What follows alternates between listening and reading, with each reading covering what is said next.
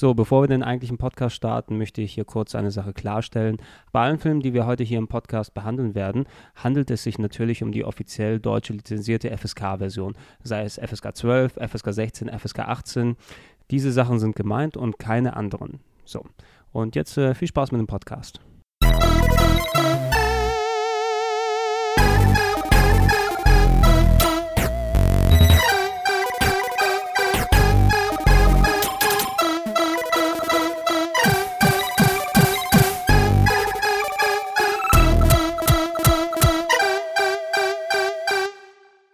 Moin Moin und hallo zu einer weiteren gepflegten Ausgabe des äh, MTV Game One Plauschangriffs. Ich äh, bin der Gregor. Ich nicht. Das hatten wir schon mal, oder? Ich aber Was, den hatten wir schon? Ja, war das nicht zwei Podcasts kurz davor, wo sich dann stimmt. Simon, ja. Verdammt, ich dachte, ich hätte es irgendwo in einem anderen Podcast gehört und dachte, ich kann die, den Gag hier klauen und keiner merkt's. Wie immer schiefgegangen. Hallo, ich bin der Etienne. Ich ja. bin Wolf. Das ist der Wolf, ja. ja. Etienne hat es gar nicht mehr sagen brauchen, am schlechten Witz hat es man eh, eh, schon erkannt. Ja, ja. Mhm. Wir There, haben there's uns more where that is from. ja, das, das ist nicht der letzte für heute, da sind wir uns alle sicher. Da werden wir auch dann äh, gut, gut, vorarbeiten. Wir haben uns heute hier zusammengefunden, ähm, um nach äh, schön langer und, und leider auch viel zu langer Zeit wieder mal einem ähm, Kopfkino-Podcast zu folgen. Na endlich! Ey, diese ewigen Games-Themen, ey, die langweilen mich ja auch schon total. Wirklich diese Nerd-Themen. Wirklich. Ja, mal unglaublich. Zu, zu Lieb, lieber mal was, was so äh, kulturell akzeptabel ist, dass genau. man hier sich richtig drin versteifen kann. Ne? Was Substanz hat. Dass man sich da drin versteift. Ja, äh, vergiss es. Oh, ich wusste es, ey. Gregor grinst blöd und Etienne geht voll drauf ein, ey. Da haben sie auch zwei gefunden. Er kann ja nichts dafür, dass er auch nackt vor mir sitzt. Eben. Das ist das Gute. Ja, für alle, die Podcasts mit Bild verlangen, ihr wisst nicht, worauf ihr euch einlassen würdet. Ähm, aber äh, Wolf, da hast schon gesagt, ja, viel zu lange her, dass wir einen Kopfkino-Podcast ja. gemacht haben. Was war denn der letzte überhaupt? Der letzte müsste. Äh, also, äh, der letzte war, glaube ich, die Oscars. Oder war es oh, Lost? Ja. Oh. Nee, Lost war, glaube ich, danach. Das Finale von Lost. Oh Gott. Nochmal. Ach, da möchte ich jetzt gar nicht dran denken. Danke. Wir, wir, wir hatten, wir hatten einen angedacht hier während der Sommerpause, aber aus diversen Gründen hat sich das nicht so ergeben. Den werden wir gelegentlich nachholen. Ähm, in der Form 80er Jahre Actionfilme, ja, Gedöns, A-Team, Expendables und so weiter und so fort. Aber das ist heute nicht das Thema, weil ähm, wir haben überlegt, was machen wir denn für ein, ein, ein gutes ähm, Kopfkino Thema als Podcast.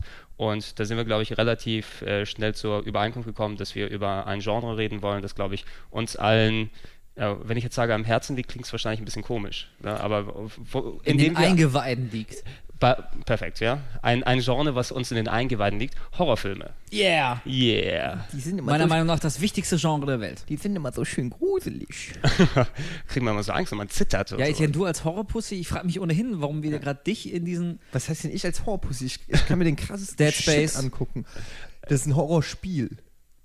Also eigentlich quasi noch harmloser. Nee, noch schlimmer. Ja. Das, das, das, das finde ich, find ich auch, ehrlich gesagt. Voll. Das, das finde ich, ja. find ich auch. Selber spielen, ich konnte jahrelang nie Resident Evil anfassen. Hat nicht funktioniert. Ja, ich konnte mir Filme angucken, kein Problem. Patinieren.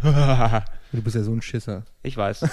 Ich habe den Space, ich hab den Space durchgespielt. das ist unfassbar. Ja. Nee, aber ähm, tatsächlich finde ich, bei, bei Videospielen ist man noch mehr drin. Dadurch, dass du selber steuerst und, mm. und irgendwie ähm, dadurch ist so die Vorahnung nicht so krass. Bei Horrorfilmen weiß man in der Regel oder nach, nach einer Zeit schon, worauf man sich einlässt. Bei Dead Space ist es wirklich so schlimm, weil, ach Gott, da kommt dauernd irgendwas. Es ist einfach, es ist ja auch nicht so, dass ich da jetzt wirklich Angst habe, im Sinne von, oh, ich glaube, genau ich, so ist ich, ich kann nicht mehr schlafen. Nein, es ist eher so, dass mich das total stresst, weil ich dann natürlich schon angespannt bin. Das ist ja gerade das Geile, Katharsis. Ja, Wenn du das dann hinter dir hast, dann fühlst du dich so gut. Ich weiß nicht, ja. ja Egal, ist nicht das Thema. Das ist nicht Pussy. unbedingt das Thema. Event eventuell kommen wir darauf sowieso nochmal anzusprechen. Entschuldigung. Ich glaube, ja, äh, eine Schwierigkeit, die wir bei dem, bei dem Thema Horror hier gehabt haben, Horror ist ein sehr, sehr extrem weites und großes Feld, das man hier sprachlich äh, bestellen kann. Wir könnten, denke ich mal, Podcasts alleine von mehreren Stunden Länge über einzelne Sparten des Horrors machen, wie Zombiefilme, Alienfilme ah, und ah. so weiter und so fort. Deshalb würde ich das Ganze hier ein bisschen persönlicher gerne aufziehen und ähm, euch mal kurz äh, der Reihe nach kurz fragen, Horrorfilme für euch. Was, was bedeuten für euch Horrorfilme? Wie seid ihr, wenn ihr euch noch daran erinnern könnt, wie seid ihr dazu gekommen und, und ähm, wie bestimmen Horrorfilme heute euer Sehverhalten? Also, Wolf. Ich habe gerade noch was getrunken. Etienne, willst du nicht anfangen? Ja, also. gut, Entschuldigung. Ähm, Ede, bitte sehr. Ähm, ja, also. So, jetzt möchte das, ich gerne. Das Genre Horrorfilm ist natürlich mittlerweile schon noch breiter gefächert, als es noch, weiß nicht, in den 80er Jahren oder so war. Ähm, mittlerweile gibt es Torture Porn, J-Horror, äh, also nicht J im Sinne von unserem Kollegen Horror, den gibt es auch, aber äh, Japan-Horror halt. Ähm, es gibt Slasher, es gibt, ach, was weiß ich, so viele Unterarten von Horrorfilmen. Äh, früher war das für mich so, ein Horrorfilm ist eigentlich ein Film mit einem Monster in irgendeiner Form drin. Das war so, finde ich, die Urbedeutung von Horrorfilm für mich. Ähm, dann die Grenze zwischen sonstigerweise einem, einem, Thriller und einem Horrorfilm, also wenn kein Monster ist, sondern sagen wir mal irgendein Film, wo es einen Psychopathenkiller gibt, der ein Haus überfällt oder so. Ähm, das könnte auch, geht auch als Thriller durch mhm. oder mittlerweile als Terrorfilm, ist ja auch mittlerweile schon so eine neue Bezeichnung äh, für, für das Genre. Für mich Horrorfilm ist eigentlich, deshalb habe ich wirklich tatsächlich am Anfang diesen kleinen Scherz gemacht mit dem Gruseln. Ähm, also ein Horrorfilm ist, glaube ich, so das, das markanteste Merkmal ist eben, dass man in irgendeiner Form Schiss hat oder Unwohlsein oder Anspannungsgefühle. Das geht natürlich, äh, ist nicht das einzige Kriterium, weil das sicherlich auch noch auf andere Genres sich übertragen lässt, aber ähm, in der Regel auch vielleicht ein bisschen was, eine fantastische Komponente. Also es muss nicht zwingend irgendwie, äh, oder sollte vielleicht gar nicht mal unbedingt eine realistische Komponente haben. Ähm, ja, es ist relativ schwer, weil ich habe eben noch einen Wolf gefragt, sag mal, gilt Scream als, als Horrorfilm? Ähm, mm, und schwierig. weißt du, das ist dann so eine Sache, weil es ist irgendwie schon Genre Horrorfilm, aber irgendwie ja, weiß ich nicht. Es ist. Äh, Na gut, Scream ne? ist natürlich die, äh, wenn man es so ganz äh, auf, auf ähm, kinofähige Begriffe dann runterbrichst, so die Dekonstruktion des Horrorgenres. Deshalb passt es ja auch, dass es neue, also es macht ja Sinn, dass es mittlerweile auch andere Begriffe gibt, ähm, wie Slasher oder so. Ja, es hat, es hat stimmt, es hat sich schon sehr, sehr breit gefächert. Ja. Einfach mittlerweile können wir ja fast alles kategorisieren und es werden Begriffe zusammengebaut. Also sowas wie Torture Porn, das ist so eine, eine Wortschöpfung, die hätte man vor zehn Jahren noch gar nicht benutzt. Ja, vor allem äh, würden sich alle Leute fragen, wieso wird er nicht gefickt? Aber äh, nee, tatsächlich ist es so, dass äh, bei einem einem Slasher oder bei einem Horrorfilm, ich glaube, die Gemeinsamkeit ist, dass man einfach in irgendeiner Form Angst verspürt. Das muss eigentlich so mhm. der kleinste gemeinsame Nenner sein bei einem Horrorfilm. Und dann verwischen oder, oder verschmelzen die Grenzen zwischen einem, einem Thriller, einem harten Thriller oder einem Slasher und einem Horrorfilm natürlich sehr. Aber vielleicht hat der Wolf ja eine Meinung.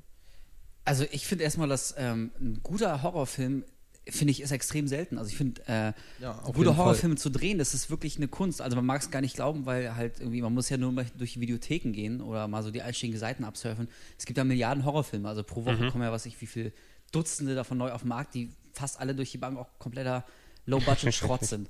Aber einen guten Horrorfilm zu drehen, finde ich, finde ich hoch respektabel, weil ich glaube, dieses, genau wovon du gesprochen hast, dieses Gefühl der Angst, was man dann optimalerweise dann irgendwie nach dem Film auch überwunden hat, so ein bisschen so, oh, das habe ich jetzt geschafft und dann fühlt man sich auch mhm. gut einen krassen mhm. Horrorfilm. Oder im besten Fall sogar nicht, dass du danach noch Angst hast, ist ja eigentlich Wenn an deinem Kopf dann noch weitergeht, ja. dann ist es natürlich ja, gut, das sind, das noch, sind dann, noch eine e- Ecke härter. Aber prinzipiell glaube ich, nur in so einem Film das, das echte ähm, körperliche Gefühl der Angst zu erzeugen, also das muss man erstmal hinkriegen. Ich glaube irgendwie, ich meine, jeder kennt das Gefühl, irgendwie verliebt zu sein. In romantischen Komödien wird es bedient. Jeder lacht auch mal gerne. Also jeder findet auch irgendwie bei, bei den Komödien immer seine Sparte. Ich glaube, das ist nicht so wahnsinnig schwer, an, an so gewisse mhm. Grundgefühle zu appellieren. Aber wirklich so, so einem Zuschauer wirklich Angst zu machen mit, ja, Stichwort Monster, mit, mit ähm, realen Begebenheiten, die es natürlich nicht gibt. Wir alle wissen, dass es keine Monster gibt, aber wenn wir im Kino sitzen oder damals, dass wir erstmal Alien geguckt haben, mhm. ging uns aber trotzdem das die Das ist, glaube ich, genau der Punkt, das, was es so schwer macht, weil ähm, ein Film, ein Thriller oder so, äh, das sind oft Situationen, die sind zwar auch weit hergeholt, weil wie oft hat man jetzt schon einen Banküberfall mit einer krassen Schießerei auf der Auto, gibt es jetzt auch nicht alle zwei Wochen. Ich bin heute zu spät gekommen, ne?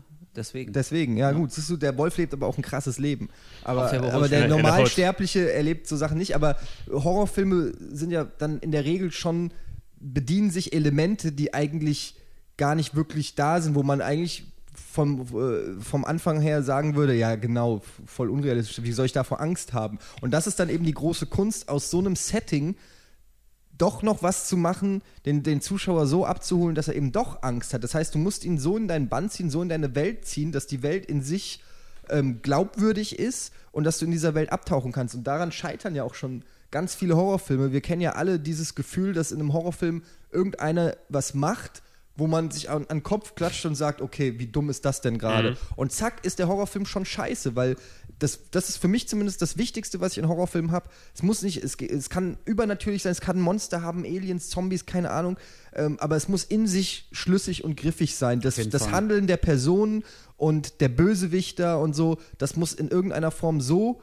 schlüssig sein, dass ich mich da reinversetzen kann und dann auch Angst habe. In dem Moment, wo einer aus der Reihe tanzt und Sachen macht, die, in, äh, die völlig abwegig sind, kann ich das nicht mehr ernst nehmen und dann verliert der Film an Spannung. Mhm, mh. Und ja, das, das, ist, glaube ich, die hohe Kunst auch des Horrorfilms. So ja, die, die, hohe Kunst äh, eines, eines guten Horrorfilms, ja. eben, wie, wie ihr beide schon erwähnt habt. Es ist eben wirklich schwierig, ähm, es hängt immer davon ab, was für eine Ausrichtung der Film dann im Speziellen hat, weil, ähm, er hat ja vorhin nochmal kurz angesprochen, es gibt ja viele verschiedene Möglichkeiten, wie so ein Horrorfilm aussehen kann. Ähm, zum Beispiel, ich, ich komme aus der Ecke her, ich bin zum Beispiel absolut gar kein Fan von Splatterfilmen. Ich kann absolut null damit was anfangen. Ähm, das löst in mir auch eher dann so Gefühle der Abscheu und so weiter. Ich, ich habe keinen Spaß an solchen Filmen. Ich kann es ähm, visuell und so weiter dann mitnehmen in den Film dort und ich kann auch nicht wirklich dann diese, dieses Abschalten, was man im Kopf hat. Das ist total unecht und so weiter und so fort. Das funktioniert nicht so. Leider, das funktioniert mittlerweile besser, äh, jetzt wo ich so, schon einen Tacken älter bin, aber als Kind konnte ich sowas überhaupt nicht schauen. Es musste dann äh, irgendwie dementsprechend ähm, innerhalb. Sollte der, man ja auch nicht. So, sollte man ja auch nicht. Ja, da, da erzähle ich immer wieder ganz gern die Geschichte und äh, das wollte ich vorhin nochmal kurz anmerken. Wenn wir jetzt über diese Filme jetzt hier alle reden, wir sprechen natürlich in dem Fall um die offiziell FSK sanktionierten ab 16 Versionen dieser Filme. Und es gibt auch andere? Ich habe gehört, es gibt auch welche, aber die sind natürlich heute nicht Gegenstand des Gesprächs. Also über alle Filme, über die wir reden. Also davon distanziere ich mich auch ähm, wirklich in aller Deutlichkeit. Vor den FSK 16 Filmen ja ich mich auch. Äh, äh, vor den äh, vor allem ungeschnittenen, möglicherweise indizierten Sachen will ich persönlich ja gar nichts wissen. Eben, an die man über bestimmte Webseiten und mit Ausweis und so weiter rankommt, davon möchte ich gar nichts wissen. Eddie, ich muss dir deine ganzen Filme noch zurückgeben. Also, nee, aber ich, ich, ich denke, da, da, da war wahrscheinlich bei mir irgendein ein einschneidendes Erlebnis damals gewesen, wo ich, ich glaube im Alter von fünf Jahren tatsächlich. Äh, das fängt schon gut an im ja. Alter von fünf Jahren. Gregor wird traumatisiert. Ja, seid dabei. Ich, ich, war, ich war da echt traumatisiert für lange Zeit hinaus und das hat, glaube ich, dann mein Verhältnis zu Horrorfilmen auch ein bisschen mitbestimmt, bis ich die dann wieder genießen konnte. Ich habe mit fünf Jahren Tanz der Teufel gesehen. Yeah. Der Schwede.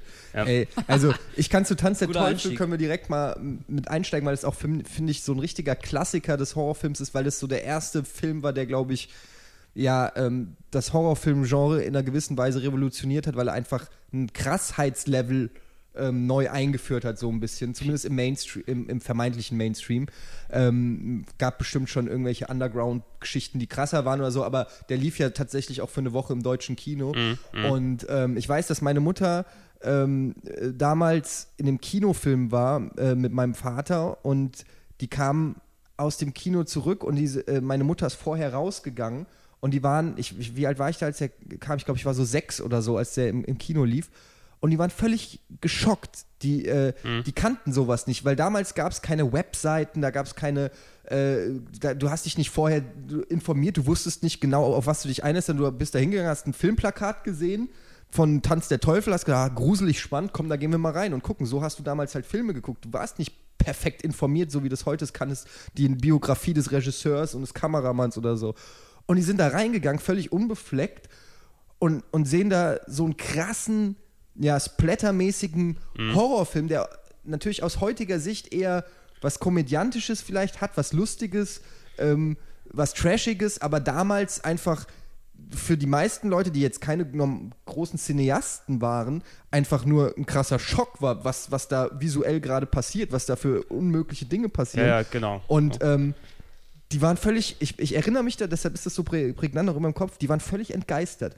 äh, und, und, und, und jetzt mir vorzustellen, dass meine Mutter und mein Vater da aus diesem Kino kommen, völlig entgeistert und desillusioniert sind und ich bin sechs Jahre alt und, und dann den Film mir zeigen, ja, den sie selber so schlimm finden, was ja dann quasi in deinem Fall der, der Fall ist. Also, dass dieses Horrorerlebnis für meine Eltern direkt auf mich als Sechsjährigen übertragen, das will ich gar nicht dran denken, ähm, das ist, äh, viel zu früh. Ja, abs Eltern des absolut, Jahres. Die absolut. Auszeichnung würde ich nee, also, Fast wirklich, bei mir äh, sehr, sehr parallel. Ich saß in Griechenland mit meinen Cousins damals und, oh, ein Film wird eingelegt, okay, gucken wir alle. Und da läuft Tanz der Teufel. Ja, ich habe, also ich, an was ich mich dann noch erinnere, sind Brückstück, Brückstückhaft Szenen von damals, wie ich den Film damals zum ersten Mal gesehen habe, wo die im Wald sind und Köpfe wegfliegen und so. Und als, als fünfjähriges Kind kannst du das, glaube ich, noch viel weniger verarbeiten als, als äh, Eltern, die dann wenigstens noch Ekel oder sonst was verspüren können. Du siehst, da, ich habe keine Ahnung, was dort passiert. Mhm. Ja? Und noch ein Film, ich glaube, es bringt ja, oder es macht nichts, wenn wir den jetzt spoilern. Am Ende sterben ja eh alle.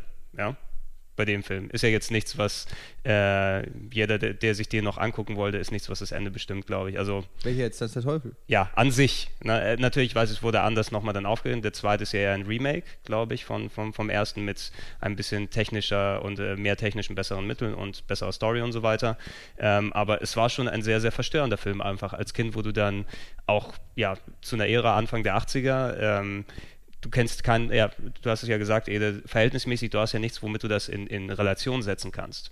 Na, das ist so, als wenn du, äh, sagen wir mal, mit einem modernen ähm, Film mit äh, super CGI-Animationen irgendjemanden aus den 50ern oder 60ern zeigen würdest. Der wird ja nicht verarbeiten können, was ja, dort vor passiert. Allem, du darfst doch nicht vergessen, das dass sich die Zeiten geändert haben. Wir sind auch mittlerweile ähm, total abgestumpft, mittlerweile was Gewalt und, und so weiter angeht. Aber damals war das Krasseste, was im Fernsehen lief, weiß ich nicht, Cold Seavers oder sowas. Gott, ja, oh. für alle Fälle. Das war damals krasse Action. Heutzutage läuft sowas wie Dexter, wo, weißt du, einfach mal ein Raum gezeigt wird, der komplett in Blut eingeschmiert ist und so Sachen. Also, das ist einfach, das ist normales Abendprogramm heutzutage mhm. geworden. Also, die, die Entwicklung ist einfach viel krasser. Wir haben äh, gestern äh, noch drüber geredet, dass Terminator 1, ähm, der auf dem Index war, jetzt die Uncut-Version ab 16 freigegeben mhm. wurde. Mhm. Was ja einfach nur zeigt, wie die Entwicklung einfach geht. Was damals so krass war, dass man es nicht bewerben durfte, geht, ist heute für die 16-Jährigen so, ja. Also gerade im Horrorgenre das Problem, dass ähm, heranwachsende junge Menschen, also Kinder, Filme in einem Alter sehen, den sie noch nicht sehen sollten, wie Gregor bei dir mit Hans der Teufel,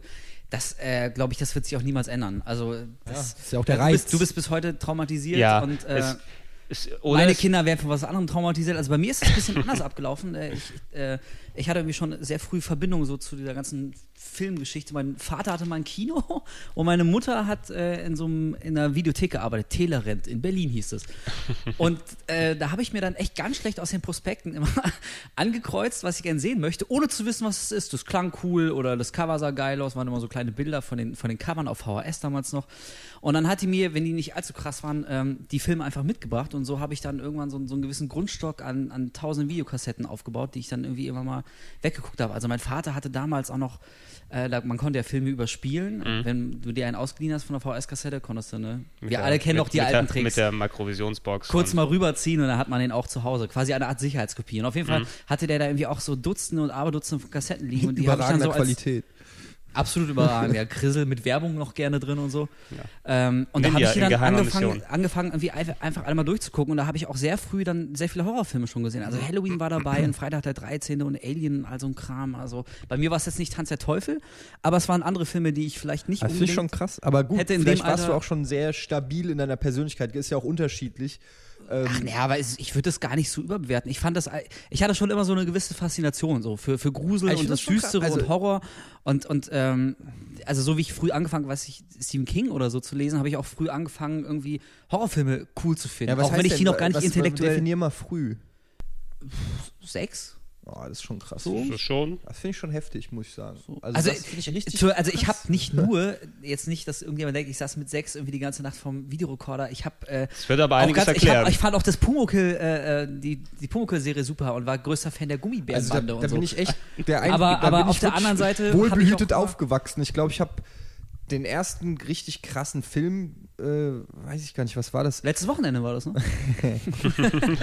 ja, lustig. Ja, ähm, lustig also ich erinnere mich zum Beispiel, dass ich Stephen Kings S gesehen habe ähm, mm, und ich richtig Schiss hatte. Aber also der, der müsste ja dringend geremaked werden. Und der, ich sag auch mit wem? Jim Carrey als Clown. Nicht lachen, drüber nachdenken. Das wäre super das ist so ein Film, der, ich habe mir den dann auch irgendwann noch gar nicht so lange her, vor ein paar Jahren oder so, habe ich mir den nochmal auf DVD gekauft und angeguckt und dann ist mir aufgefallen, wie trashig.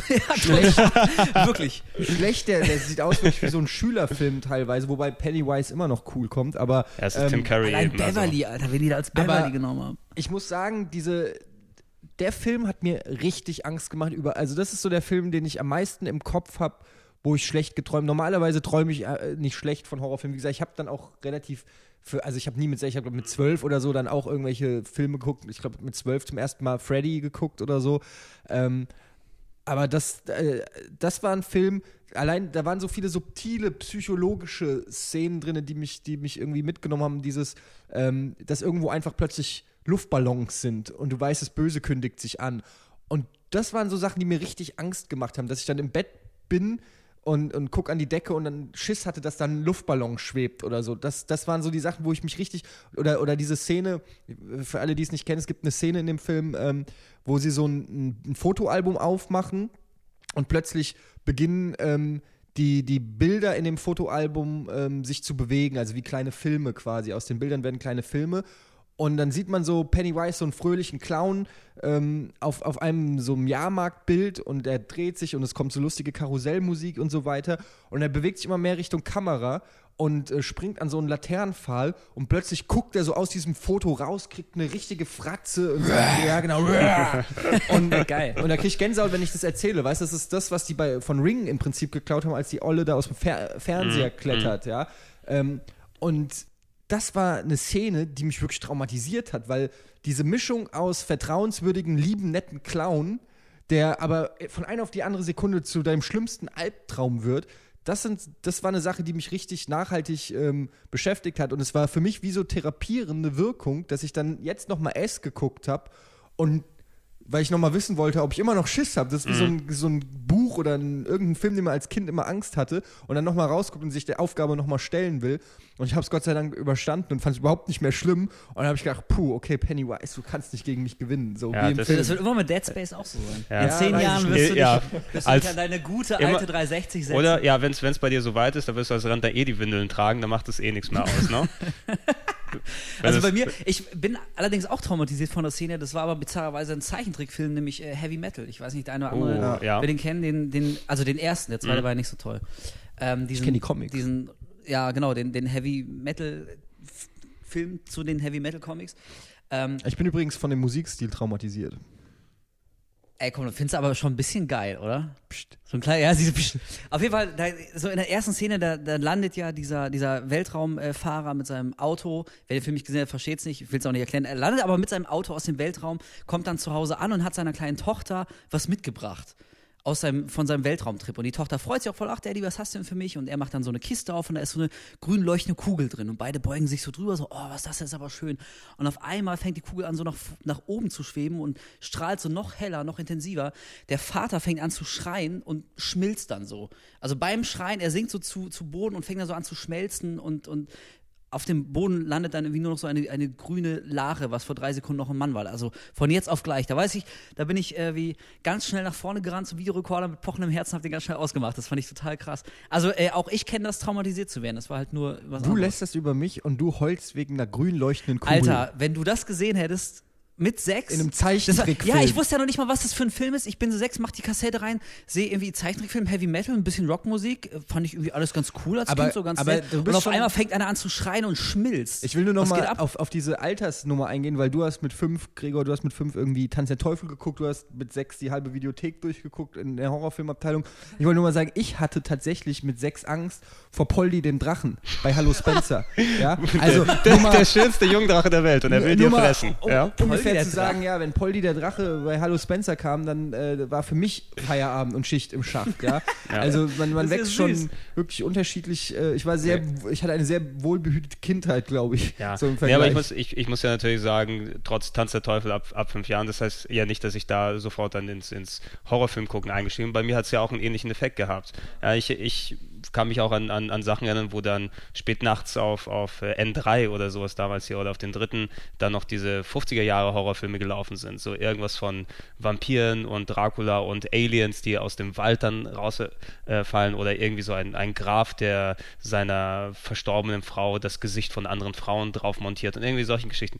Die konnte ich auch überhaupt nicht gucken. Da ich saß eingemummelt im Bett und ich weiß nicht, äh, die Decke komplett rübergezogen, nur der Kopf war anscheinend okay, wenn es frei ist, weil da hatte ich keine Angst, aber ansonsten nicht bewegen. Ne? Ich glaube, meine erste Berührung mit einem richtigen Monster war äh, Star Wars Re Return of the Jedi. Wie heißt das Riesenvieh, was er. Äh, der Banta oder so. Oder? Ja, genau. Oder nee, ich war Rancor, weiß Rancor, ich nicht mehr. Rancor. Dieses, Ding, dieses ja, ja. Ding unten im. Rancor, dieses Ding in der Fallgrube unter Jabba's äh, Layer. Ja. Ähm, das war so, glaube ich, das erste, also zumindest das erste Monster, an das ich mich so richtig erinnere, was so ein richtiges fieses Monster war. Hatte ich aber gar nicht so viel Schiss, weil äh, Luke war ja auf deiner Seite. Eben, hatte ein geiles Schwert ähm, und alles grün. War eh tot. Und, ja, und äh, da muss ich sagen, aber trotzdem, es war so, so, Star Wars hat einen auch sanft an diverse Kreaturen rangeführt. Ich habe Gold bei Thriller von Michael Jackson. Oh ja, oh, aber das, das ist was auch war sehr, das denn? Das war das Schlimmste, was ich in meinem. Konnte ich damals auch war ich bestimmt noch Ja. fünf oder so. Ja. Boah, Alter, da habe ich angefangen zu flemmen aus dem Zimmer gerannt, muss mich meine Mutter trösten. Das ist aber Auf einmal wird der liebe, gute Onkel Michael so einem fiesen scheiß Zombie. Das war krass. Ey, da war ich fertig Das mit war der richtig fertig, ja. Äh, Da war ich richtig Ja. fertig. Ja. Welt. Und eine Folge von Max Headroom, Gregor. Du, Oh ja, hier kennt ihr noch? äh, natürlich. Max, ich. Max Max, Headroom, Headroom, da gab es eine. Folge, da hat irgendjemand so Werbung geschaltet und der hat es geschafft, dass die Frequenzen in der Werbung, das war so ein ganz schnell ablaufendes die- Strobolicht. den- den- den und Kopf ja, ja? da sind die Leute geplatzt davon. Das war echt total krass, da habe ich auch Äh, Max Headroom ist Das hat nicht auf. DVD. oder? Nee, ich glaube, in, In Amerika, ist die Amerika erste. schon. Es gibt ja nur eine Staffel, aber die ist in Amerika rausgekommen, aber hierzulande noch nicht. Wäre ganz gut. Ich muss mich gerade wo du, wo du ähm, Moonwalker äh, gesagt hast. Äh, Thriller. Ähm, Entschuldige, Thriller, aber nee, bei Moonwalker hatte sich Michael ja auch in den Roboter verwandelt. Das fand ich auch irgendwie gruselig. Und das, Das war- Auto. Stimmt, ein bisschen ja. gruselig war Und das ich, äh, da, das hat mich an eine Szene gerade erinnert. Ähm, Superman 3 war an sich ja. Ja. okay, aber wo dort ist ja die, die, die, die Handlangerin des Bösewichts oder sowas, kommt in diese Maschine und daraus wird eine Metallfrau dann aus ihr. Also das fand ich auch super gruselig damals. Ja. Ja, ja je, jedem Ah, das seine. jedem Ja, das genau, jedem jedem das- Tierchen je- sein Pläsier. jeder hat von was anderes aber, Angst, das ist aber man, man, man sieht ja, wir haben alle, wir sind unterschiedlich an das Genre rangekommen, aber es hat natürlich auf die eine oder andere Art einen Impact gehabt, dass wir dabei geblieben sind mit den Jahren. Ob wir dann anders mit den Filmen umgegangen sind als früher oder irgendwie. Auf jeden Fall steht die Tatsache, dass wir weiter Horrorfilme geguckt haben. Ich habe mir jetzt hier, damit äh, es natürlich, ja, es, es könnte jetzt wahrscheinlich wirklich 10, 20 Stunden lang weitergehen und wir könnten immer noch alles mit Gespräch führen. Ich habe mir eine Liste ausgedruckt. Also ich habe Zeit. Ich habe eigentlich auch Zeit. Muss mal kurz Ich habe auch, hab auch Zeit, aber keine Lust. Ja, nee, ich, ich habe aus diesem Grund, damit wir nicht uns hier immer von, von einem Thema zum anderen hinhangeln müssen, ich habe mir eine Liste ausgedruckt, wo ein paar nette Menschen im Internet dann die ihrer Meinung nach 100 besten Horrorfilme gesammelt haben. Oh. Und wir gehen jetzt nicht durch alle diese 100 Filme durch, aber ich würde gerne eine Handvoll von den Filmen als Gesprächspunkt hier mit reinwerfen und von dort ist, dass wir alle mal ein bisschen äh, unseren Eindruck darüber erzählen und so weiter und so Lass fort. mich raten, diese Liste geht doch maximal bis 1990, oder? Nee, diese Liste So, das ist... sind doch diese typischen Cineastenlisten, die die Ja. letzten zehn Jahre Kinogeschichte Äh, einfach nicht. Also ich, beachten. ich, ich habe dran gedacht, zuerst die IMDb-Liste zu nehmen, weil IMDb denkt man ja immer, äh, okay, das ist von den Leuten gewählt und die können ihre eigenen Sensi- Sensibilitäten reinbringen. Aber das ist leider, wie du, wie du schon erwähnt hast, wirklich so eine möchte gern Cineasten-Liste, die da sagen, wenn ich, warte mal, ich habe die auch noch hier. Ähm, also laut IMDb ist ähm, auf der, warte mal, Psycho. Psycho ist sowieso Psycho der, ist super. Psycho ist der beste aber Film. Beispiel, ich weiß, vielleicht ist es dabei, aber wenn jetzt Ring, das Remake von 2002 nicht Ja. dabei wäre, Ich könnte ich schon nicht ganz Also ich, ernst nehmen. ich Der sage mal hier, also wenn, wenn, wenn wir jetzt auf die IMDb-Liste gehen würden, dann müssen wir uns natürlich stundenlang um äh, darüber unterhalten, dass Diabolik aus dem Jahr 55 der viertbeste Horrorfilm aller Zeiten ist. Ja, aber deshalb. No, ich hätte auf den fünf Plätzen. also ich will nicht so gern jetzt über Horror-Klassiker reden, weil da muss, also Nee, wann- nee, nee, nee, dann können, können wir auch mehr über Dario Argento und weiß ich nicht was und, und noch weiter zurückgehen und Night of the Living Dead und das schweift nee. mir dann schon zu sehr in einen, einen äh, auch sehr interessanten Podcast ab, aber ich Das, das, können, das, über, können wir, das können wir so, genau spezialisierter machen. Ich werde einfach mal ein paar Titel reinwerfen und dann können wir von dort aus mal ein bisschen gucken ähm, anhand der Liste und es wird sich natürlich jetzt nicht auf Ja, Cineasten-Sponsors dann bewegen. Mainstream-Horror, das Ein Ganze. bisschen Mainstream-Horror-mäßiger. Okay, äh, laut der schlauen Liste hier auf Platz 100, ähm, ein äh, Film eines Regisseurs, für, die, für den ich sowieso mal einen separaten Plauschang gerne machen wollte, von John Carpenter. Dort ist auf Platz 100 Sie leben reingeworfen. Ja. Habe ich auf DVD, ist aber kein wirklicher Horrorfilm. Nee, wollte ich Ist, gerade ist sagen. kein wirklicher also, Horrorfilm. Der Ähm, macht Spaß, aber. Der, gruselig ist er, finde ich, in einem gewissen Maße, weil ähm, im Film darum, wer den nicht kennt, geht es, äh, dass es eine Alien-Invasion auf der Erde gegeben hat. Willst du Aber nicht sagen, wer der Hauptdarsteller der, ist? Haupt, der sag Hauptdarsteller ist. Rowdy Roddy Piper. Ja. Ja. Der Wrestler der, Rowdy best, Roddy der, der, Piper. best, der beste Film mit einem Wrestler in der Hauptrolle. Und ich weiß, das ist wie der, der Einäugige unter dem Blinden oder so, aber es ist immer noch ein, ein, ein guter Was Film. hast du gegen The Rock? Ich mag The Rock, aber erzähl mir mal, sag mir mal einen besseren Film mit The Rock, der besser ist als Sie leben. Ich fand, ich fand The Rundown ganz gut, aber was anderes hatte. Lass uns Jetzt nicht schweifen don't, gerade go Egal. Aber äh, John Carpenter natürlich, äh, Sie leben hatte Horrorelemente und John Carpenter hat natürlich immer viele Filme, die ins Fantasy und, und ähm, Thriller und sonst was Fach dann abgehen, wie Big Trouble in Little China, Ah, wie äh, Escape from New York, also die Klapperschlange auf Deutsch.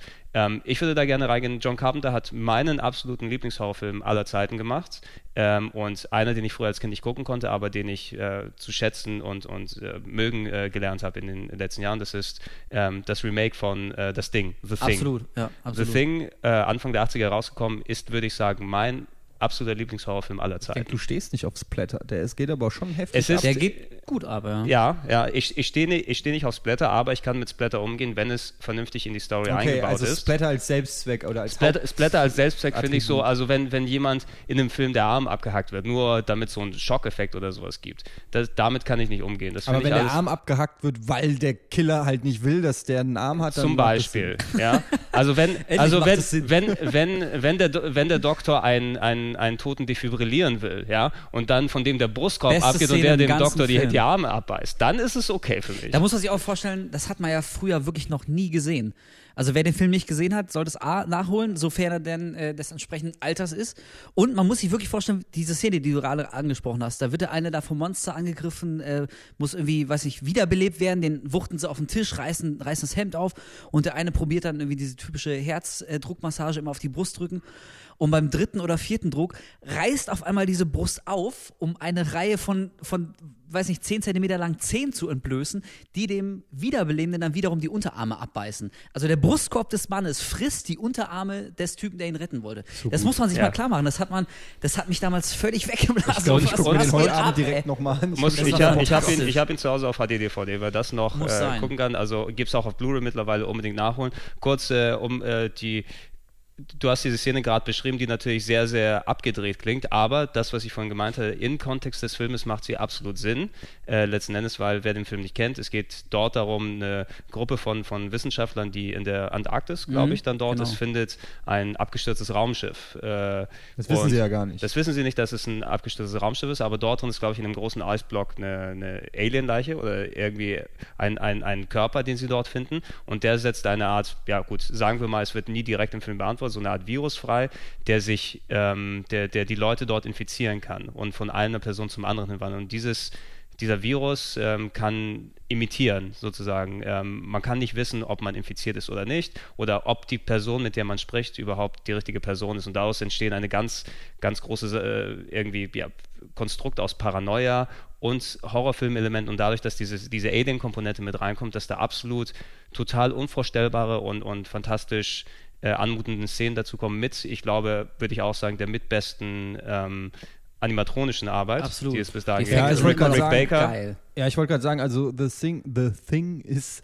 auf jeden Fall auch auf audiovisueller äh, Sicht bis heute, und der ist, glaube ich, von was, 83 oder so? Der ist von 81, oder 81 also Anfang der 80er, 80er Jahre, einer der wenigen Horrorfilme, die es geschafft haben, auch heute noch konkurrenzfähig zu sein, was Effekte angeht, was Absolut. Stimmung angeht. Es gibt gerade das Horrorgenre, haben wir vorhin, kurz bevor wir mit dem Podcast losgelegt haben, wir noch drüber geredet, dass das Horrorfilmgenre ja ähm, relativ ähm, leicht äh, ja, nachlässt. Also so Horrorfilme, die in den 60ern oder 70ern oder auch Hitchcock-Filme oder so, wo man damals äh, wirklich auf der Kante seines Stuhls saß und nicht mehr konnte, sind heutzutage oft, haben die Längen oder ziehen sich oder reißen einen nicht mehr so vom Hocker, weil man, wie gesagt, abgestumpft ist und schon so viel gesehen hat und auch einfach schon alles kennt, auch wenn das die Vorreiter waren im Prinzip. Also ich will gar nicht irgendwie die alten Klassiker ähm, irgendwie in Abrede stellen.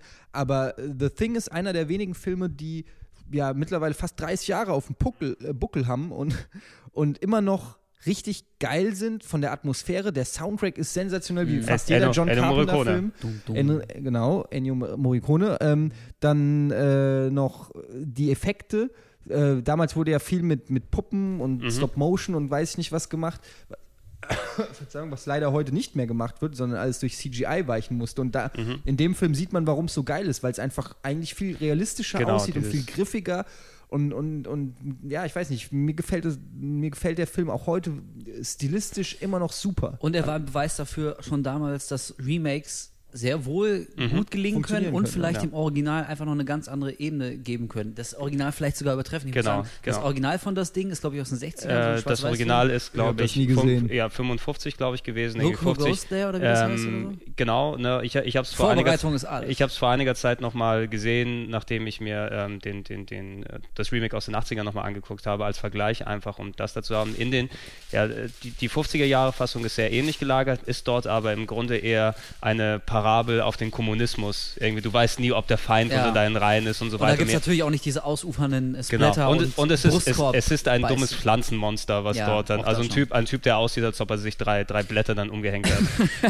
ja. Und da hat John Carpenter irgendwie, äh, also es hat schon Grund, warum der Mann irgendwie echt so eine große Hochphase hatte in den, in John, den 80ern. John, also John Carpenter, das, das werden wir auf jeden absolute, Fall nochmal als, absolute als, Meister, als hat sich die Geschichte genommen, seinen eigenen Stempel aufgedrückt und vor allem deswegen gefällt mir der Film auch bis heute immer noch so gut. Ja. Der macht halt keinen Bullshit. Der probiert zu keiner Stelle irgendwie lustig zu sein oder besonders smart. Da gibt es keine coolen Sprüche. Die Action-Szene, mhm. natürlich gibt es Action. Da wird auch mit dem Flammenwerfer mal irgendwie rumgezündelt. Mhm. Aber anders als heute, ähnlich wie beim Splatter, ähm, hat es nicht den Eindruck, dass es reiner Selbstzweck ist. Also genau, das passt alles zusammen, das ist, ist, stringent, die Atmosphäre bis zum Schluss. Wir wollen das Ende nicht verraten. Nee, Vielleicht hat es ja der eine oder andere ja. noch nicht gesehen. Aber auch das Ende ist extrem konsequent. Das fügt sich nahtlos in den ganzen Film ein. Dann würde ich mal sagen, ähm, weil wir, also wir müssen, ja wir müssen ein bisschen weiterreden. Ja. Äh, aber bleiben einer, wir bei, bleiben wir einer bei der ganz wenigen Filme, die keine einzige Frauenrolle haben. Nicht, nicht eine im ganzen Film. Findet ja, man kaum. Obwohl, ja, da, da, könnten die Männer ja in die Frauenrollen schlüpfen, indem sie dann wie blöde herumgeschrien haben irgendwann mal, wie die Weiber.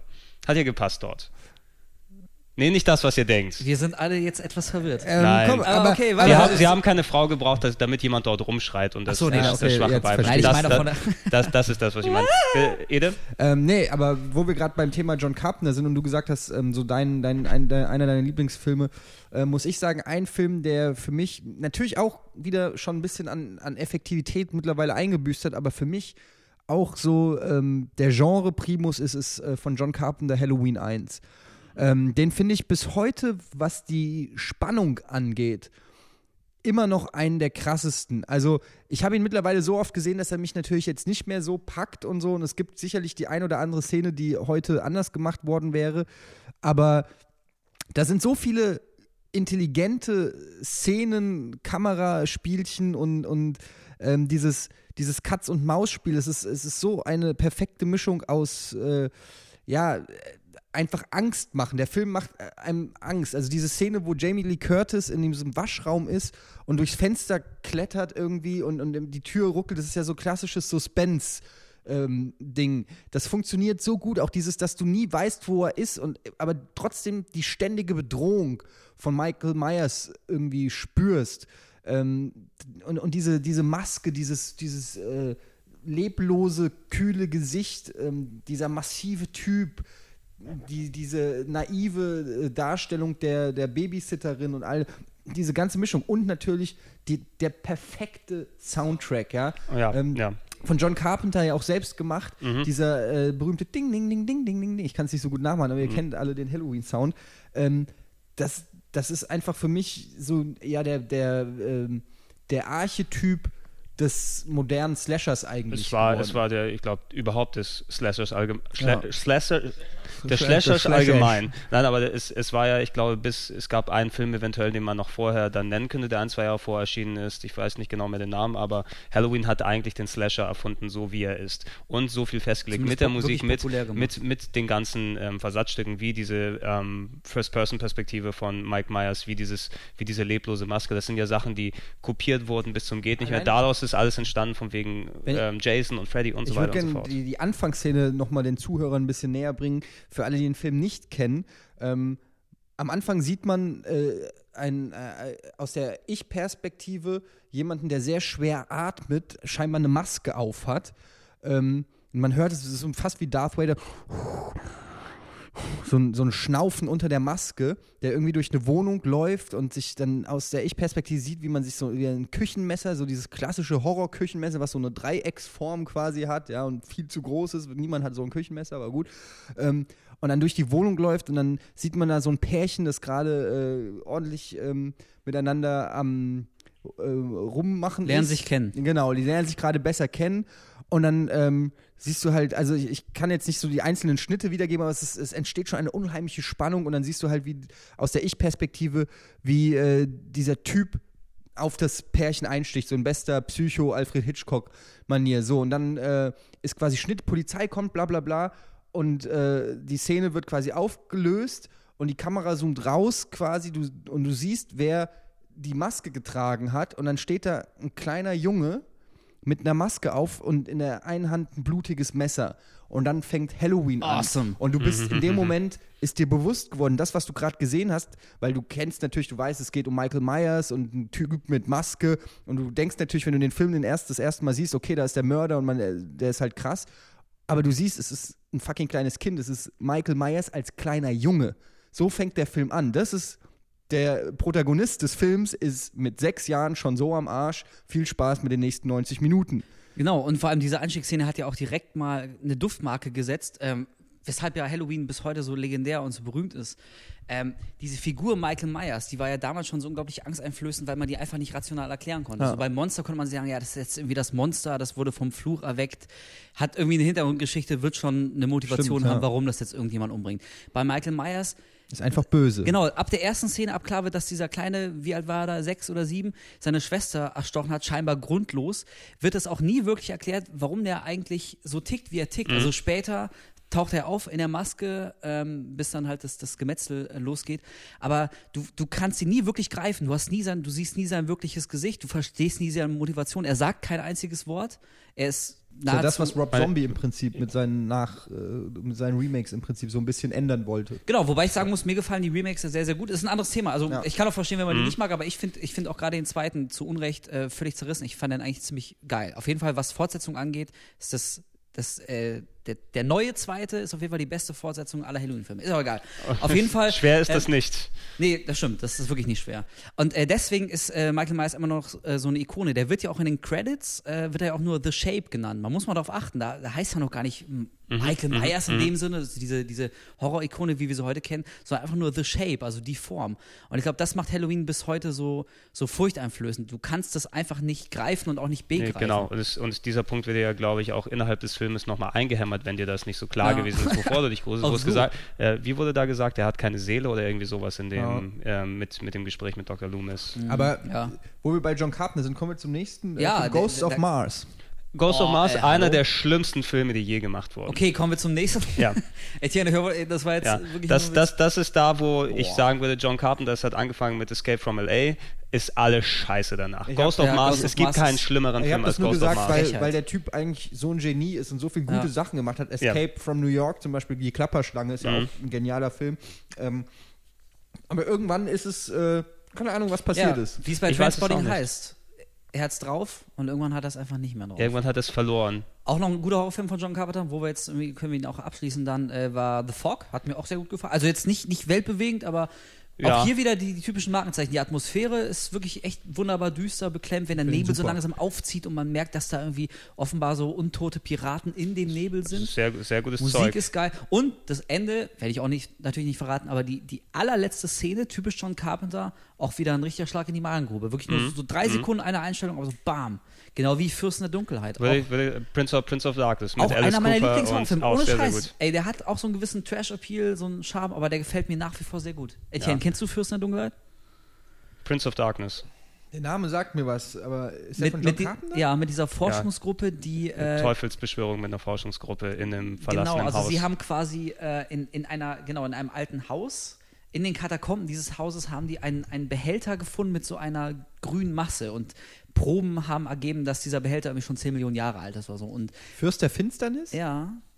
Ist er auch so ein bisschen humorig? Nee, eigentlich nicht Eigentlich so. nicht. Nee, der ist eigentlich sogar echt ziemlich also, fies. Und also, Alice Cooper spielt. Alice Cooper, genau. Den von, äh, viele Jüngere von euch jetzt wahrscheinlich nur noch durch die Saturn-Werbung kennen. Also, ich, so, ich, ich habe das so ist so traurig. Ich habe ein Bild im Kopf von irgendeinem komisch aussehenden Viech. Und äh, Donald Pleasance. Äh, Donald Pleasance, klar. Und der Typ, ich weiß nicht, wie er heißt, aber mit dem geilsten Pornoschnauzer der 80er Jahre äh, Horrorgeschichte. Müssen wir, auf jeden Fall ja, äh, ähm, wollen wir auch nicht äh, ja, ja, also la, lass uns, wir, wir, können das vielleicht, wenn wir die Gelegenheit mal haben, einen Carpenter-Podcast-Spezial so, zu machen. So, äh, wer auf der Suche ja. nach so älteren kleinen Geheimtipps ist. Absolut. John, Car John, Carpenter bis, John Carpenter bis Anfang der 90er, man kann echt nichts falsch machen dort. Ähm, wo wir gerade bei, bei Halloween gewesen sind, ist, glaube ich, eine perfekte Gelegenheit, um dort allgemein mal in, in die Richtung gehen, was, was so dieses Slasher Genre so mitbestimmt hat und speziell, ähm, ja, das war Mike Myers oder The Shape, wie er zu Beginn war, das war er ja noch nicht, quasi dieser ikonische Charakter. Das ist ja dadurch geworden, dass sich dann sowas festgelegt hat, wie zum Beispiel auch eine ganz, ja, Serie, okay, nennen wir es nennen große Serie, obwohl da eigentlich nur eine Handvoll Filme gut sind. Äh, Freddy, ja, mhm. Nightmare on Elm Street. Ähm, mittlerweile ähm, gibt es acht oder neun Filme? Ich weiß nicht. Freddy vs. Jason war der achte, glaube ich. Ja, ne? es gab den, und es gab jetzt das Remake, da nochmal. Also sagen wir, es sind neun so Filme toll. gewesen. Ich finde, der erste Film gehört auch einen zu meiner absoluten Lieblingshorrorfilme. Ja, geil. Finde ich, ähm, ja, hat quasi den Mythos mit aufgebaut, aber auch dieses, dieses Slasher-Genre, das personifiziert dann war. Ne, wo, wo du einen Charakter hattest, der war eben nicht dieser No-Name-Charakter, der eigentlich wirklich leer war wie bei äh, Mike Myers, sondern du hattest ja die, die, die fast schon parodistische Version eines solchen Serienkillers, der dann ähm, später natürlich immer mehr ins Absurde abgeglitten ist, im ersten Teil aber das genaue Maß hatte zwischen ähm, Bosheit und zwischen doch Charme, der da mit dabei war. Ich kann mich erinnern, als ich ähm, Nightmare 1 das erste Mal gesehen habe, war ich sogar fast ein bisschen enttäuscht, weil ich, den habe ich nicht mit 6 gesehen, das mhm. hat dann noch ein bisschen länger gedauert, mhm. aber ich habe schon so viel von, von diesem Film gehört und auch von Freddy, ähm, dass ich dann fast ein bisschen enttäuscht war, als ich den ersten gesehen habe, weil Freddy jetzt gar nicht ausschließlich im Mittelpunkt steht. Mhm, also mhm, ich dachte halt, da geht es wirklich nur um den, der tritt in jeder Szene auf und hat einen coolen Spruch nach dem anderen, so, huhu, Freddy ist da. Mhm, mhm, Aber der erste hält sich ja noch relativ zurück und da hat Freddy, wie du es schon gesagt hast, Gregor, wirklich noch so einen extrem bedrohlichen Charakter. Also er ist nicht der sprücheklopfende Smartass, der halt irgendwie immer noch einen lustigen One-Liner bringt, sondern er taucht nur so akzentuiert auf und dann wirklich immer sehr fies mhm. und, und, und, sehr, sehr böse. Und, also allein die Szene, wo er, wo so seine, seine schattenhafte äh, Gestalt so durch die, durch die Wand im Schlafzimmer oben bricht und dann auf das schlafende Mädel runterguckt. Und was dann passiert, wie, wie er sie da oben an der Decke lang schleift, das war schon extrem harter Tobak. Und dann ist die Serie, fand ich aber auch, die ist sehr schnell extrem ist, in den Keller gerast. Irgendwann war es ja nur noch so, so Comic, Popcorn, schlechte Sprüche Teenie-Horror. Also das war dann ja. überhaupt nicht mehr gut. Da, da, das war auch ähm, in der Richtung, also Ede, du kannst gerne auch gleich noch was dazu sagen, da werden wir danach äh, dahin überleiten. Wes Craven natürlich als, als einer der Großen des äh, Horrors hat ähm, dann später das natürlich auch selbst erkannt. Der hat in den meisten Freddy-Fortsetzungen nicht mehr selbst mitgewirkt als Regisseur, hatte aber dann im, im Teil 7 Freddy's New Nightmare der quasi fast schon auch eine Art Dekonstruktion des Genres dann geworden ist. Hat wo ein bisschen Scream angekündigt. Genau, das war quasi Scream 0.5 könnte man sagen. Aber Mit da, Freddy. Da, da würde ich gleich darauf zu sprechen, aber ja. du kannst gerne auch äh, Eddie noch mal kurz ein bisschen Eddie was dazu sagen. Eddie guckt gerade so skeptisch. Nee, ihr habt eigentlich alles schon gesagt. Ich bin auch großer Freddy-Fan. Ähm, bei mir war es auch so, dass ich eigentlich die, die Geschichten, die man sich so als Kind dann irgendwie erzählt hatte über Freddy, waren eigentlich krasser als, als die eigentlichen Filme. Wir hatten in meiner Nachbarschaft so einen Jungen, der war irgendwie ein Jahr älter und äh, der war auch so verwahrlost wie der Wolf, der durfte alle Horrorfilme gucken. und äh, wir durften es alle nicht, aber dann war ich er. Dachte, halt, du meintest nur körperlich. ja. Er war halt dann der Star, wenn es dann darum ging, abends, äh, da saßen wir dann alle irgendwie zusammen draußen und dann hat er halt erzählt, was er gesehen hat, irgendwie Freddy Krüger und wie krass das ist und die Kinder rufen, Freddy, komm vorbei, irgendwie, weiß was ich, zwei, Freddy, komm vorbei. Hat uns dann die Stories erzählt, dann haben wir so Mutproben gemacht, ey, da hinten in der Einfahrt äh, bei dem Müllplatz, äh, da wartet Freddy, wer traut sich jetzt da hinzugehen? Und als Kind du so, ah, was? Ja. Hast du richtig Schiss gehabt? Das waren dann so kleine Spielchen, die wir wirklich gemacht haben. Und deshalb hatte ich eigentlich schon da, damals richtig Schiss vor Freddy, ohne jemals Nightmare gesehen zu haben. Mhm. Ähm, und als ich dann Nightmare zum ersten Mal gesehen habe, ähm, ich glaube, ich habe auch nie mit dem ersten Teil angefangen, sondern mit dem dritten oder weiß ich nicht was. Mein Beileid. Und ähm, obwohl der dritte ging. Das der war der im der Sanatorium. Genau, oder? der zweite, zweite war und der fünfte sind aller schlecht. Aber egal, auf jeden Fall habe ich dann ähm, mir irgendwann die Freddy-Box mal geholt und ähm, die alle nochmal nachgeholt und kann nur sagen, der erste Teil ist für mich ein richtiger Klassiker. Hm. Der ist na, unter heutigen Gesichtspunkten eigentlich auch gar nicht mehr so schlimm, aber er hat teilweise geile Effekte und äh, einen jungen Johnny Depp. Ja, ja, äh, der, das, ja. Der, wo ich echt dann gedacht habe, so, was ist Johnny Depp? Ja, da habe ich gleich nochmal eine Anekdote Ich, ich finde halt einfach auch bist. die Idee, die dahinter steckt, diese, ähm, dieses, weil jeder kennt es, irgendwann müssen wir einschlafen. Und äh, in dem Moment, wo die Leute auch nur so diesen Sekundenschlaf in diesem, in diesem Film haben, weißt du dann nicht mehr, ist jetzt schon Freddy-Realität oder ist jetzt noch die echte Realität? Und dieser ganze ähm, Dualismus zwischen den, den, den Teenagern und den Eltern, die natürlich nie glauben, was die Kinder mhm. erleben und so. Damit kann man sich natürlich dann als Teenager ex extrem mit identifizieren. Und ähm, ja, ich finde die eigentlich alle ganz gut. Es wird nur irgendwann ist Freddy zu abgefahren geworden. Also mhm. irgendwann war er im, im Telefonhörer, in der Schuhsohle, was war in der Bohrmaschine. Ja, Letztendlich ja. war dann alles Freddy und, und dadurch ist dann auch so ein bisschen die Spannung ähm, verloren. Und dann haben sie es dann auf die Spitze getrieben. Den neuen, den ganz neuen, das Remake habe ich noch nicht gesehen.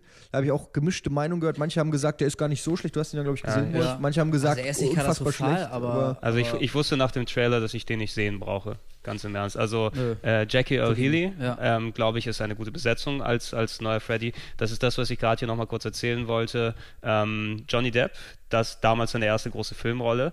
er sollte eigentlich diese Rolle nicht bekommen, weil er ist zu dem Casting mit seinem Kumpel mitgegangen, der auf die Rolle eigentlich scharf war. Das war Jackie Earl Healy. Der sollte eigentlich als der Junge dort gecastet werden, der dann ähm, geslashert wird von Freddy. Hat sich jetzt so ergeben, 20, 25 Jahre später ist er Freddy selbst, ne, wo er alt und hässlich geworden lassen. ist. Ich habe auch gelesen, dass ähm, als Freddy entstanden ist, dass Wes Craven irgendwie auch mal ähm, davon gehört hat, dass ich, in Japan oder Korea sind wir auch Anfang der 80er, weiß ich, so 20 äh, Leute wirklich dann im Schlaf gestorben, so extreme mhm. Angstphänomene gezeigt. Also wurde auch nie ganz geklärt, woran das liegt. Keine Ahnung, irgendeine Art von Stress, vielleicht hatten die schwaches Herz. Auf jeden Fall ist sowas tatsächlich vorgekommen, dass jemand quasi vor Angst im Schlaf gestorben ist, dass ihn sein eigener Albtraum umgebracht hat. Und das wiederum finde ich, ist, find das, ist, das wieder ein geiler Aufhänger für eine Horrorgeschichte. Also irgendwie daraus dann Freddy zu spinnen, geht natürlich kreativ ja, da, da, gesehen da, noch ein bisschen genau, weiter, aber, genau, aber das Inception fast schon. Ja, e, exakt, genau das ist es. Ne? Die Idee, die da gepflanzt wird und von dort aus, zack, entwickelt sich alles weiter und am Ende kommt ein fertiger Filmfranchise dann am Ende dabei raus. Ja, so einfach ist es. Ähm, ja, okay. Freddy. Das war. Ah, du warst auch ein guter. Ich glaube, es wird Zeit, dich ziehen zu lassen. Ja, ich glaube, Freddy, es, es, es, ist genug. Leg, leg dich zur Ruhe. ähm, lass uns mal zu was äh, anderem hier rübergehen. Ich habe hier ja, die große Liste noch, weil ich, ich bin die gerade ein bisschen durchgegangen. Man könnte auf verschiedene Sachen hingehen. Eine Sache, die ich kurz reinwerfen will, weil die auch spielemäßig Bewandtnis hatte, wo wir im Silent Hill Podcast drüber geredet haben. Jacob's uh. Ladder ist oh, hier angegeben. Ja. Den mag ich ja. Jacob's Ladder 1990 von Adrian Lyne, der eher, glaube ich, andere Arten von Filmen, nicht unbedingt der, der Horrorfilmregisseur dann ist, sondern mehr, was hat er gemacht? Saturday Night Live? Oder? Nee, das hat er nicht gemacht. Nee, ähm, nee aber er hat ja irgendeinen Tanzfilm gemacht, glaube ich. Filme gemacht. Adrian Lyne hat auch neuneinhalb Wochen gemacht. Das war es, neuneinhalb ah, Wochen hat ja. er gemacht. Also nicht der typische Horrorfilmregisseur, aber ähm, Wolf, ich kann dich gerne da ein bisschen ausführen lassen. Erzähl uns ein bisschen was über Jacob's Ladder. Ja, das ist ein bisschen schwierig, weil man darüber gar nicht so viel erzählen darf, denn dadurch würde man sich auch einen Teil des Spaßes verderben. Aber ich sag mal so, ähm, wer Silent Hill gespielt hat und diese psychologische psychologische Art von Horror mag, also ähm, dass die Realität in die Albtraumwelt mit überfließt und andersrum, dass man nicht mehr ganz genau weiß, wo bin ich gerade, was passiert und warum passiert das so, was ich gerade erlebe, warum äh, sehen Monster so aus, wie sie aussehen. Äh, das hat in der Tat ein bisschen Inspiration gezogen aus Jacob's Ladder. Da geht es nämlich irgendwie auch um einen jungen Mann, äh, der irgendwann, ähm, er fängt an, Monster zu sehen in der U-Bahn, ist ganz alleine in der U-Bahn-Station, auf einmal rast und Zug an ihm vorbei, wo nur so schemenhafte, schattenhafte Gestalten drin sind. Das sind irgendwie ganz unheimliche Bilder. Die Leute in seiner Umgebung verhalten sich komisch, machen Andeutungen, die er nicht versteht. So langsam fängt alles an, so ein bisschen ins, ja, ins Albtraumhafte äh, zu rutschen. Und wie gesagt, also viel mehr darf man eigentlich nicht erzählen, denn äh, das würde einem wirklich den Spaß verderben. Aber zum Beispiel, wofür Silent Hill ja auch ähm, sehr stilbildend dann äh, geworden ist, diese typisch zuckenden, zuckenden Monster mit diesen hin und her wirbelnden Köpfen, so kennt jeder Silent Hill-Fan. Die gab es, glaube ich, das erste Mal wirklich in Jacob's Ladder. Da gibt es so zwei, drei Sequenzen, da sieht er so ein Monster und äh, die haben halt diese, diese rasend schnell hin und her zuckenden, äh, wackelnden Köpfe. Also ähm, wer sowohl Silent Hill kennt als auch Jacob's Ladder guckt, wird da, glaube ich, ein paar Parallelen, ja, ich glaub, das, ja, Parallelen das, sehen. Das ist absolut äh, ein Film, den man Ein junger Tim Robbins auch. Ein, oh, das ganz, ist, ist es eigentlich schon wert. Genau, ein junger, dieser Jungspund. Ja, Tim Robbins hat ja auch eh immer dann, dann früher auf jeden Fall gut gespielt und dann ist er abgeglitten in ähm, ja, War of the Worlds und was auch ja, immer. Ja, ist immer noch ein guter. Aber nee, aber, Robbins in War of the Worlds? Ja. ja. Er und, war und, Steven Ogilvy. Ja, genau. Ja, der, ja. der, Typ da in dem Keller. Und, ja, unten im Keller, genau, der dann den, den Freak gespielt Krass, hat. Das habe ich voll vergessen. Ja, aber da, genau das. Ich habe ich hab zuletzt noch mal reingeschaut und ich bin natürlich mehr jetzt durch Silent Hill geprägt, weil man das ja natürlich eher kennt, als äh, durch den Film, den ich vor Urzeit mal gesehen hatte. Der war erst äh, schon 1990 rausgekommen. Es ist erstaunlich, wie exakt diese Bildsprache mittlerweile dir schon bekannt ist mit den ja. zuckenden Monstern und so weiter. Und es ist, ich glaube, für jeden äh, Silent Hill-Fan oder der etwas mit, mit der Bildsprache von solchen Filmen, äh, von solchen Spielen anfangen kann, sollte sich das Ding auf jeden Fall mal angucken. Gerade im letzten Drittel, ne, diese Krankenhausszene, da sieht man dann auch wirklich so ein altes, abgeranztes, rostiges, mit Ketten verhangenes irgendwie Sanatorium, wo er dann da auf den Operationstisch gefahren wird. Also es ist schon Silent Hill 1 zu 1. Haben die Macher aber auch immer gesagt. Das ist ja jetzt irgendwie kein ja, ja, Ideenklau, sondern haben sie immer gesagt, die haben sich halt von mehreren Sachen inspirieren lassen und Jacob's Ladder gehört auch dazu. Also kann ich auch nur, ist jetzt kein absoluter Oberkracher, so der Und Louis Define, ne, auch noch. Eddie Fresse. Äh, kann ich aber auf jeden Fall wirklich, ähm, der so ein bisschen auf diese Art von Horrorlust hat, ja. empfehlen. Ja. Adrian Lyne natürlich kein typischer Horrorregisseur, aber ein äh, Regisseur, den, den ich auch sehr, sehr zu schätzen weiß äh, mit seinen ja, Filmen. Ja, Wochen, schon klar. Nein, nein, äh, ich, Knick, äh, der, der, andere Regisseur, den ich ja. gerade ansprechen wollte. Neuneinhalb Wochen hat auch mich durch die Pubertät gebracht. Bei mir hat er, glaube ich, die Pubertät ausgelöst. oh mein Gott, ja. Nein, ich, ich, äh, ich äh, meine eigentlich den äh, Regisseur, auf den ich überleiten wollte. Das ist nämlich ein gewisser Herr Cronenberg, David Cronenberg. Ach. Hier, äh, Ach. hier vermeldet auf Platz 83 The Fly. die ja, ey, geil, habe ich mir auch aufgeschrieben. The Fly Ja. auf jeden Fall.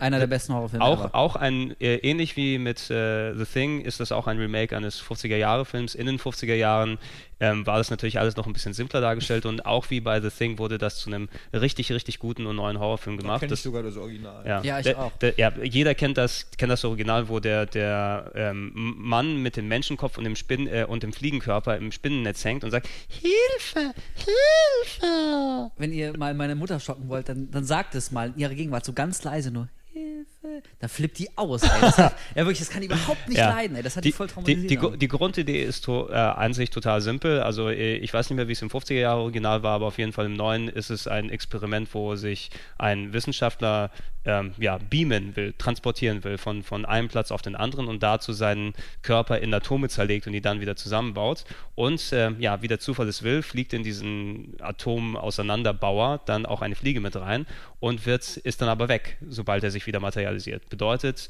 seine DNA wurde mit der DNA der Fliege kombiniert. Geile Idee allein schon. Wobei das ja gar nicht so verkehrt ist, denn wir alle wissen, wenn es wirklich sowas wie Beam gäbe, wäre es ja wirklich so, dass die Atome aufgelöst werden und das, was auf der anderen Seite rauskommt, Genau. bist ja nicht mehr du, Gregor, sondern eine Sondern 1 zu 1 ein- Kopie, weil, das, weil die Atome einfach komplett neu zusammengesetzt Ja, werden. aber wie ist es dann mit der Seele? Oh, ja, Ja, das ist wieder das, eine andere das, Frage. Das, das, das hätte dann ganz, ganz viele, ganz, ganz viele Implikationen, was das Geistige dann dort da betrifft. kann ich Bist die du das noch oder Kurzgeschichte Travel nur empfehlen, da geht es genau um die Frage.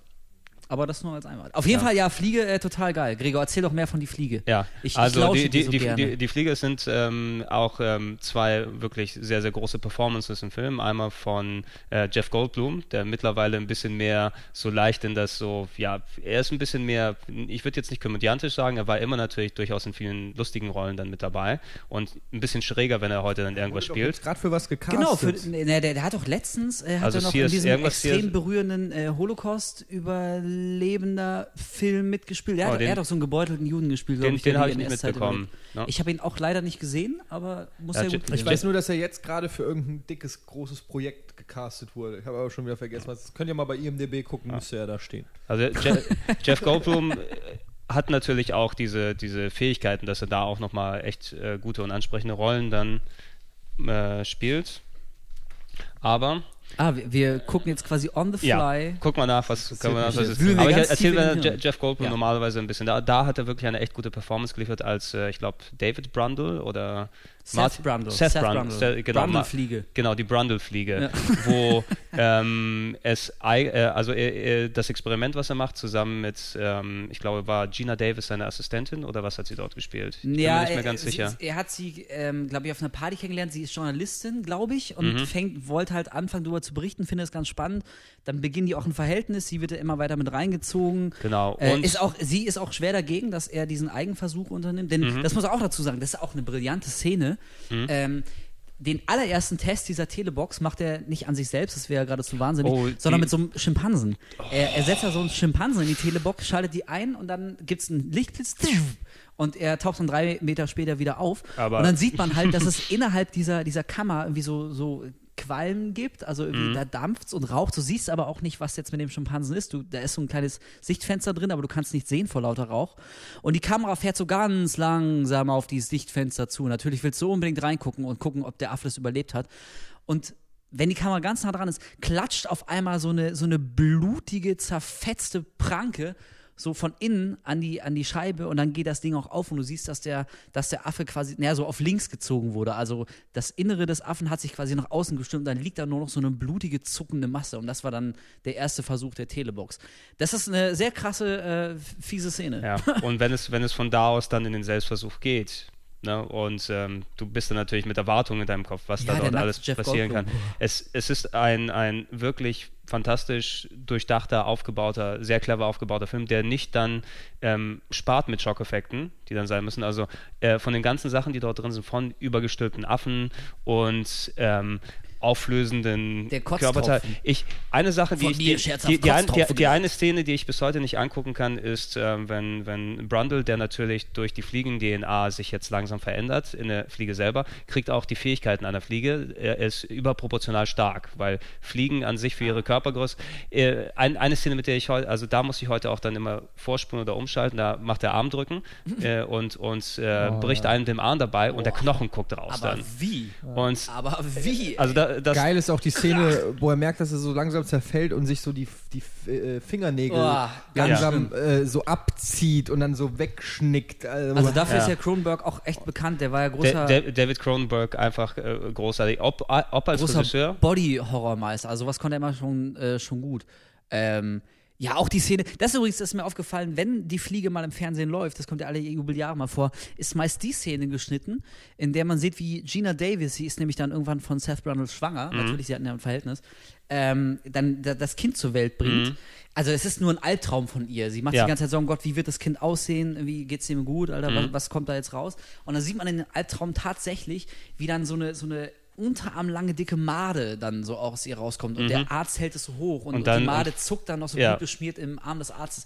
Ganz schlimm, aber die Szene fehlt meistens. Jeder andere Kram ist drin, so Cro- mit den Armen Ja, und Cro so. Cronenberg ist schon ein, ein, auch ein Meister der Bildsprache, was es angeht. Und um äh, jetzt nicht zu erzählen, wie, der neu, wie ähm, The Fly jetzt ausgeht, es gibt auch einen zweiten Teil von The Fly, der echt. Mit Eric wirklich- Stolz, Mit ne? Eric Stolz, ja, der, Und der Daphne ursprünglich. Zuniga. Daphne Zuniga, also super heiß, alte Der Griechin, muss ich scheiße, sagen. Alter. Ja, Ja, der der, ist der ist, der ist wirklich super schlecht. Da hast du auch gesehen, warum Eric Stolz nicht der richtige Marty McFly gewesen ist, zu Ja, der, als der ursprünglich gecastet wurde.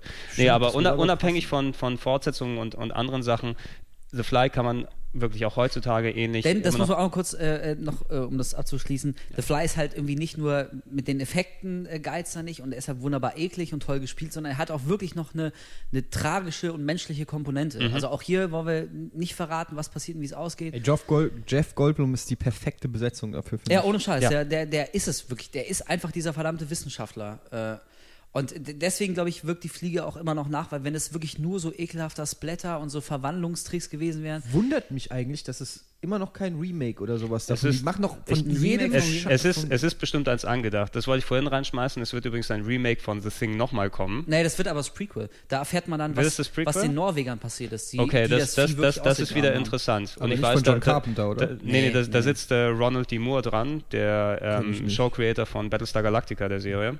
Und Mäh. halt die Schnauze. Alles gut. Ähm, aber ich würde sagen, Ja. in, in diesem Sinne, lass uns äh, eine kleine Pause anlegen und wir kehren zurück und quatschen noch mal ein bisschen weiter über ein paar Horror. Ach, ich freue mich schon. Ach, ich freue mich auch. din, din, din, din.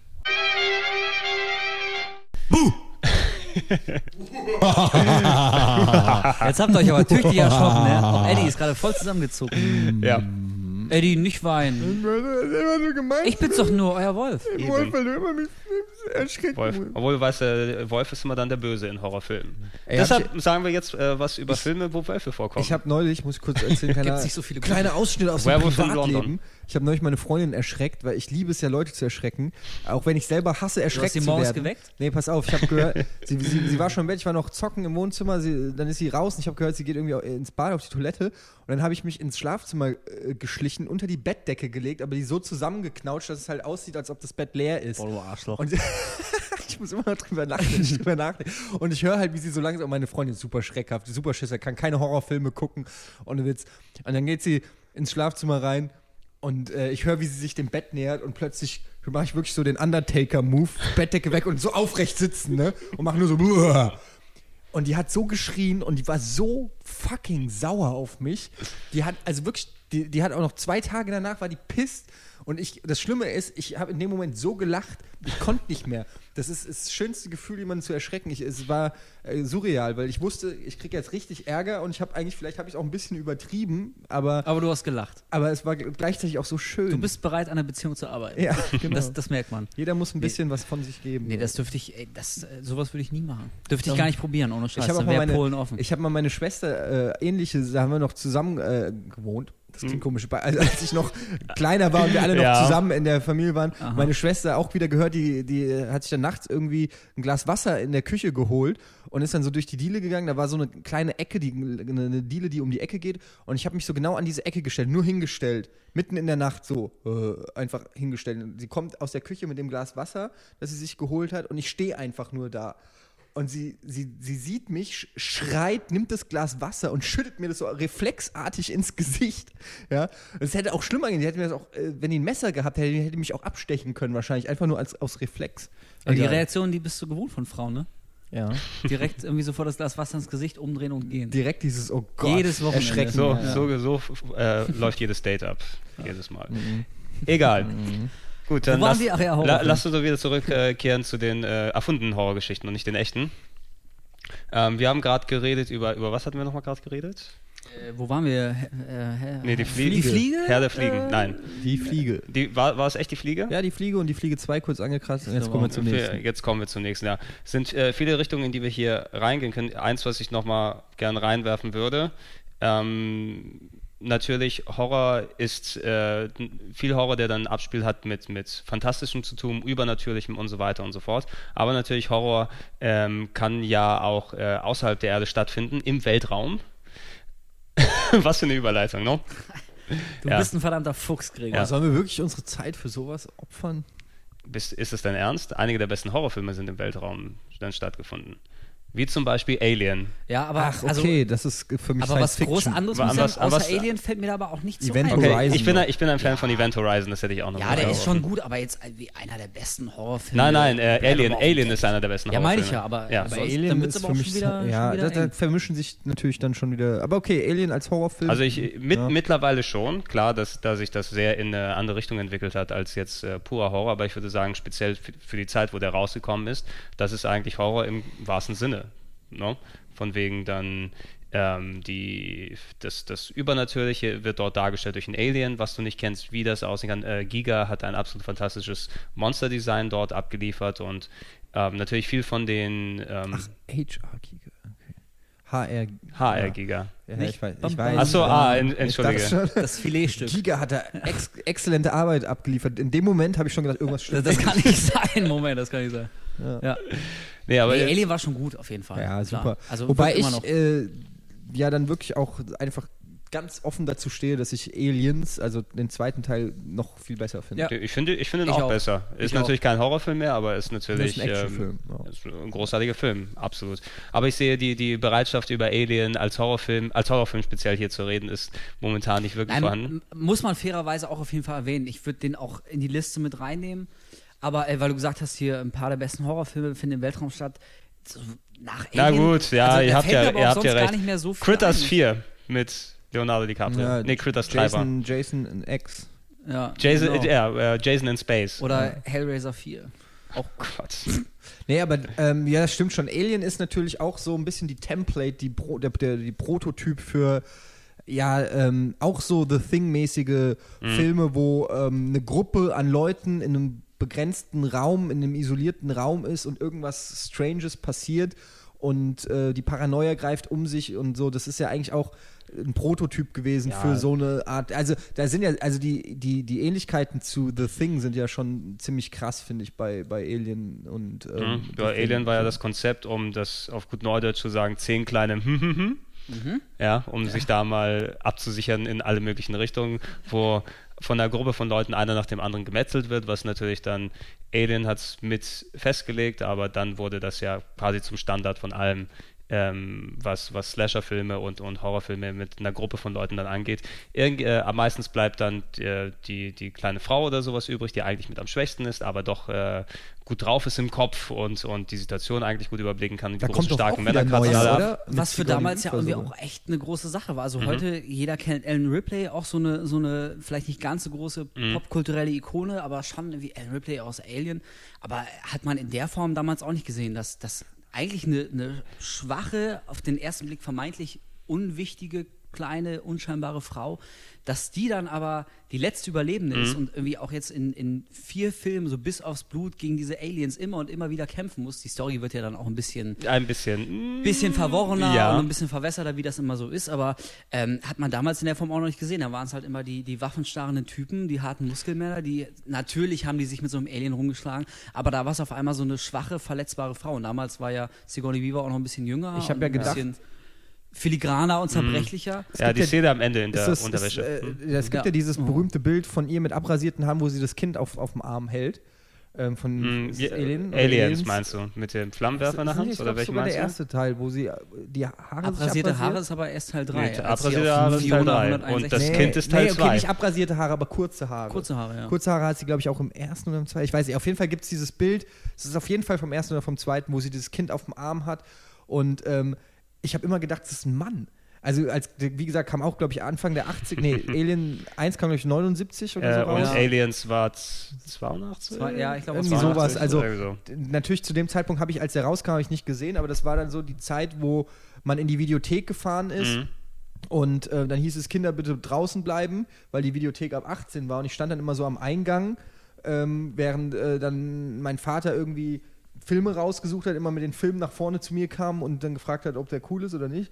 Ähm, so war das halt. Und, und da habe ich aber dann immer so die, die Filmplakate gesehen von Filmen, die ich nicht sehen durfte. Und da habe ich dann auch dieses, dieses Bild von, von Alien oder Aliens gesehen. Ja, das und war auf dachte jeden im- Fall das Postermotiv vom Genau. zweiten. Mhm. Und ich Ja. habe immer gedacht, das Newt- ist ein, ja. Im Arm. Und ich dachte immer, es ist ein Mann. Und dann irgendwann, zum ersten Mal, weiß ich nicht, ein paar Jahre später sehe ich dann halt Alien und äh, es ist halt eine fucking Frau. Da war ich erstmal enttäuscht, weil gerade in dem Alter, wenn du noch ein Kind bist oder Junge, du brauchst so eine Identifikationsfigur. Und Sigourney Weaver ist jetzt nicht unbedingt die Identifikationsfigur für einen zwölfjährigen Okay, Jungen. und, und dann kommt noch die Metroid-Enttäuschung dazu, wo genau das gleiche und dann, passiert und ist. dann zockst du gleichzeitig noch Metroid durch und äh, ne? Alles Frauen. Das ist total unglaublich. Habt ihr Angst vor starken Frauen? Snusnu. Der Also- ist bei Snusnu. ich arbeite gern unter Frauen. Mhm. Die wäre richtig für meinen Stab. Gut. Nee, aber äh, Alien, hör auf jetzt. okay, ich, ich, ich mag es übertrieben haben, äh, wenn ich gesagt habe, die besten Filme oder viele der besten Horrorfilme finden statt im Weltraum oder in anderen Gegenden, wo die Sonne sonst nicht scheint. Ähm, aber Alien hätten wir auf jeden Fall mal kurz ansprechen müssen, das haben wir hiermit auch getan. Wir haben vorhin, bevor wir den Cast angefangen haben, kurz über, über folgenden Film hier unterhalten.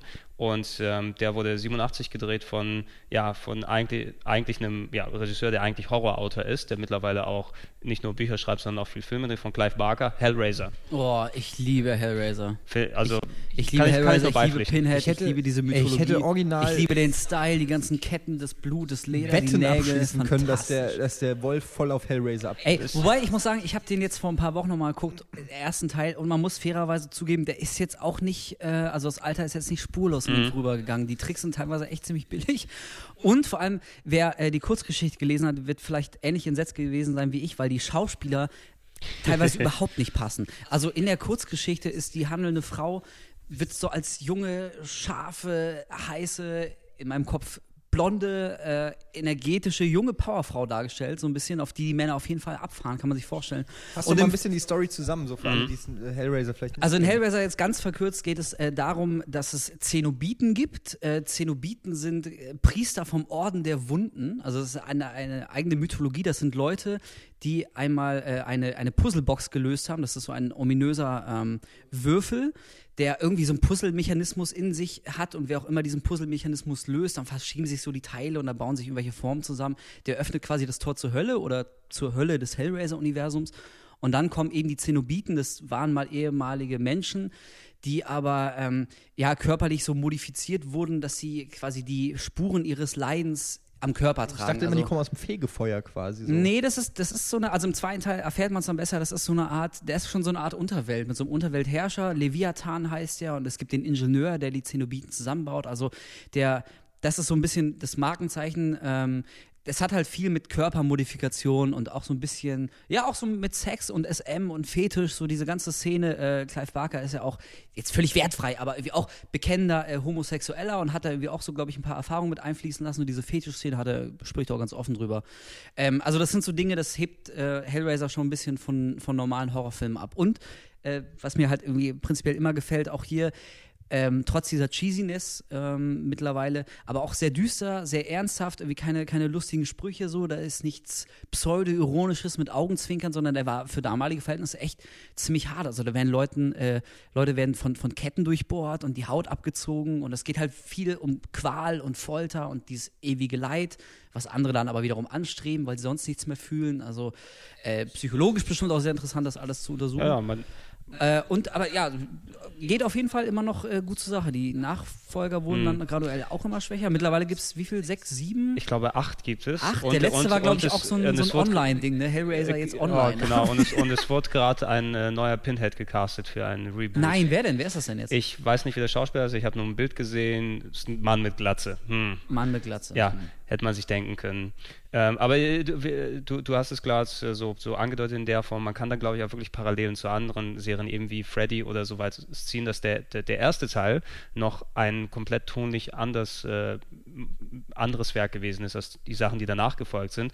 Der Pinhead, der mittlerweile natürlich als ikonische Figur für die Serie dann steht, eben der, der, der große Mann mit dem weißen Gesicht und den Nadeln überall im Kopf, der war ja nur einer von vier Zenobiten, glaube ich, im ersten Teil und war natürlich nicht die vorherrschende Rolle und so weiter, wurde aber natürlich dann da rausgezogen und sagt, da, das ist ja der, jetzt der, der Go-To-Guy, das ist unser Movie-Monster. Und er wurde, glaube ich, auch mit den späteren Teilen auch viel mehr so, ja, teilweise auch, hat auch Sprüche abgelassen und so weiter, ne? Weil das ja, ist ja. also bizarrerweise trat der in den späteren Filmen immer weniger auf. Also der kam, ich glaube, in den letzten paar Teilen hat er insgesamt einen Screentime von, was ich, zwölf Minuten oder so gehabt. Ähm, also je wichtiger er wurde, eigentlich irgendwann hat sich alles nur noch auf ihn konzentriert und in Hellraiser, egal wie die Geschichte war, aber irgendwann musste halt auf jeden Fall wieder Pinhead auftauchen, weil er so das Maskottchen war, aber wurde dadurch auch so ein bisschen so zur Beliebigkeit degradiert. Also am Anfang noch sehr, sehr cool und äh, das ist, glaube ich, auch so ein bisschen, ähm, was den Reiz von Hellraiser ausmacht, dass Hellraiser, die ganze Serie, die Mythologie, die spielt nämlich auch mit dieser Faszination des Grauens. Also wir haben es ja am Anfang mal ganz kurz versucht zu erklären, was das Coole an Horrorfilmen ist. So ein bisschen diese gefahrlose, ähm, ja, Faszination für das Düstere und auch für den Tod und für die Gefahr, so ein bisschen von seinem heimischen äh, Sessel zu erleben, so ohne Gefahr für Leib und Leben. Aber irgendwie ist interessiert einen ja doch. Man will ja schon so ein bisschen so gucken, was, was ist denn so da hinten im Dunkeln. Und äh, das hat Hellraiser wirklich immer zum Thema gemacht, dadurch, dass die Leute in Hellraiser teilweise auch diese Unterwelt erleben wollen. Also die wollen dann auch in diese Unterwelt gezogen werden und da gequält werden. Sie wissen, was sie erwartet, immer während der Qual. Aber das, das macht sie halt einfach an, weil sie sonst irgendwie für keine, keine weltlichen Begebenheiten mehr Gefühle aufbringen können. Also die, die Faszination, was ein Horrorfilm eigentlich für uns ähm, vielleicht unterbewusst so faszinierend macht, das wird bei Hellraiser in der Geschichte aber auch wieder ausge äh, aufgegriffen. Und ich glaube, das macht auch einen großen Teil des Reizes aus, wenn die Filme nicht so scheiße geworden wären. ja, du, du, du sagst es ja schon in, in der Form. Es ist ja normalerweise jetzt äh, Furcht oder Angst ist eine Emotion, die man normalerweise, das ist eine negative, oder man verbindet es als negative Emotion und das wird man ja mit, mit äh, Unterhaltung dann eigentlich nicht bedienen wollen, negative Emotionen. Also du guckst dir keinen Film an, um Schmerzen zu äh, spüren oder um, okay, Leiden wahrscheinlich auch oder irgendwie Traurigkeit. Nee, aber ist ja, bei Horrorfilmen ist ja auch eigentlich schon relativ klar, warum das geguckt ist. Es ist eigentlich im Prinzip das Überstehen, was dann das ausmacht. Also du wirst in eine extreme Situation, in eine psychologisch extreme Situation gesteckt, wie der Wolf schon gesagt hast, aber sie ist ja im Prinzip gefahrlos, weil du sie überstehst, du überlebst sie ja. Ähm, keiner hätte ja in Bock, äh, in echt, weiß ich nicht, in irgendeiner Gefangenensituation oder in so einer äh, Horrorsituation zu sein. Man kennt das ja, wenn man Horror, äh, einen Albtraum hat oder so, wie sehr einen das schlaucht. Aber in einem Film ist es halt nach 90 Minuten vorbei, oft mit einem Happy End oder irgendwie, wie auch immer, es, äh, du erfährst eine Form der Erleichterung und äh, hast aber davor den Adrenalinschub der Angst gehabt und das ist ja eigentlich die geile Mischung, die du in meinem Horrorfilm hast. Das ist ja das gleiche, äh, ganz kurz, das ist das gleiche, wo die Leute immer sagen, äh, oh, ich hasse Horrorfilme, weil da habe ich immer Schiss. Aber das ist ja, was du gesagt hast, wie bei Dead Space, ne? Ist Deswegen ja, guck ich's ja. Genau, das ist ja der Ziel der Sache. Es geht ja äh, genau darum, wie bei einer Komödie, dass du lachst, ähm, dass du Schiss hast. Dann, das ist ja genau das Ziel. Du, diese Emotion soll ja geweckt werden und diese Emotion zu überstehen, ähm, ist genau das, was, was ja dann auch diesen Rush ausmacht. Typische Ja, Katharsis. ich, ich, ich Genau. glaube, da, da kommt eben nochmal was dazu, dass diese Art von wirklich ähm, Angstzuständen und, und Anspannung und das Überstehen, was du gerade ausgeführt hast, Ede, ähm, sowas hat man in der Form und in der Frequenz im echten Leben eigentlich nicht mehr. Das sind Sachen gewesen, wenn du das ganz weit zurück ist. Ich glaube, ich habe vor einiger Zeit mal einen Artikel darüber gelesen, in dem sich das genau um das Thema gedreht hat. Vor allem, wenn du, wenn du auf den Mensch zurückgehst, der vor wirklich Tausenden, Abertausenden von Jahren, Jäger und Sammler und so weiter, waren natürlich Existenzängste. Ne? Ähm, um die Ecke lautern, der, der groß, der, das große böse Mammut, das einen reisen will und so weiter und so fort. Das sind eigentlich Emotionen, die im heutigen Alltag nicht mehr in dieser Form bedient werden können, aber die natürlich noch genetisch irgendwo einprogrammiert sind. Schau mal in Simons Kühlschrank. Und ich meine, der Typ hat verdammte Nägel im Kopf. Und das. Also muss man wirklich mehr sagen, das, das ist doch schon alles Das will klar. doch keiner. Das will, das will keiner haben, absolut Das will nicht. doch keiner. Ey, damals vor ein paar Jahren dachte Außer ich noch, Alter, Wolf. wenn das gehen würde, ohne Flachs, ey. Wolf ich, hat ich hätte, schon ich hätte ernsthaft Löcher mal im Kopf. Einfach, weil es einfach so cool ist. okay, weiter. Ja, Ich glaube, ich ja, wart, wart Kopf noch mal ein paar Jahre länger und dann ähm, ist es auf einmal wieder attraktiv. Dann Body Grafting oder wie man das dann nennt. Ey, ich, ich mach den Trend wieder ganz groß. Oder, oder du kannst dir ja so ein Gewinde einsch- einpflanzen lassen, wo du das draufschrauben kannst, wie Ja, die Punker mit den Nieten. Da Morgen komme ich so mit ganz vielen Nieten und Schrauben in der Fresse zur Arbeit. Wundert euch Kommst, nicht. kommst du nicht mehr durch den Metalldetektor äh, unten. Cool, dann Ähm, brauche ich gar nicht mehr fliegen, rein. Gut. Ein weiterer Film, der finde ich ähm, mittlerweile nicht mehr wirklich so heftig rüberkommt, wie er es damals gemacht hat. Also Hellraiser finde ich wirkt heute immer noch äh, gut und, und hat seine Wirkung. Den konnte ich als Kind, wie ich ausgeführt habe, wo ich da wirklich dann teilweise extrem Schiss vor hatte, den konnte ich damals gar nicht gucken. Halt mir vor ein paar Jahren nochmal gegeben. Ähm, ist immer noch sehr, ja, die Anspannung ist immer noch da, aber nicht so extrem. Äh, 1985, der, ich rede natürlich hier von Poltergeist. Boah, der hat Da- echt einiges verloren, muss ich Ja, sagen. kann ich, Ja. kann Also- ich direkt was zu sagen, weil ich den vor zwei Wochen, ich Stimmt, habe mir hast den auf ja Blu-ray gekauft, Oh, vor zwei gut. Wochen wieder geguckt habe. Ähm, allein, dass ich mir auf Blu-ray gekauft habe, zeigt ja eigentlich schon, dass ich den auch in sehr verklärter Erinnerung habe.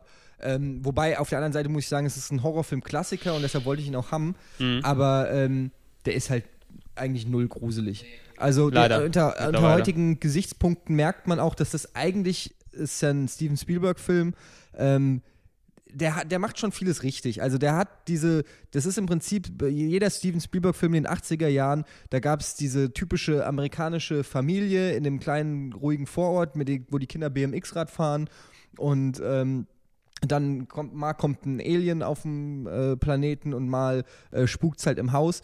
Und ähm, Chris Rock hat mal einen sehr schönen Scherz äh, in seinem Stand-up-Programm äh, darüber gemacht und hat gemeint, dass das Verrückte an Weißen ist, wenn, wenn sie einen Geist im Haus haben, wie bei Poltergeist, ähm, äh, machen sie nicht das, was Schwarze machen würden. Sie würden einfach abhauen und raus aus dem Haus gehen, sondern was sie machen, ist, sie laden mehr Weiße ein.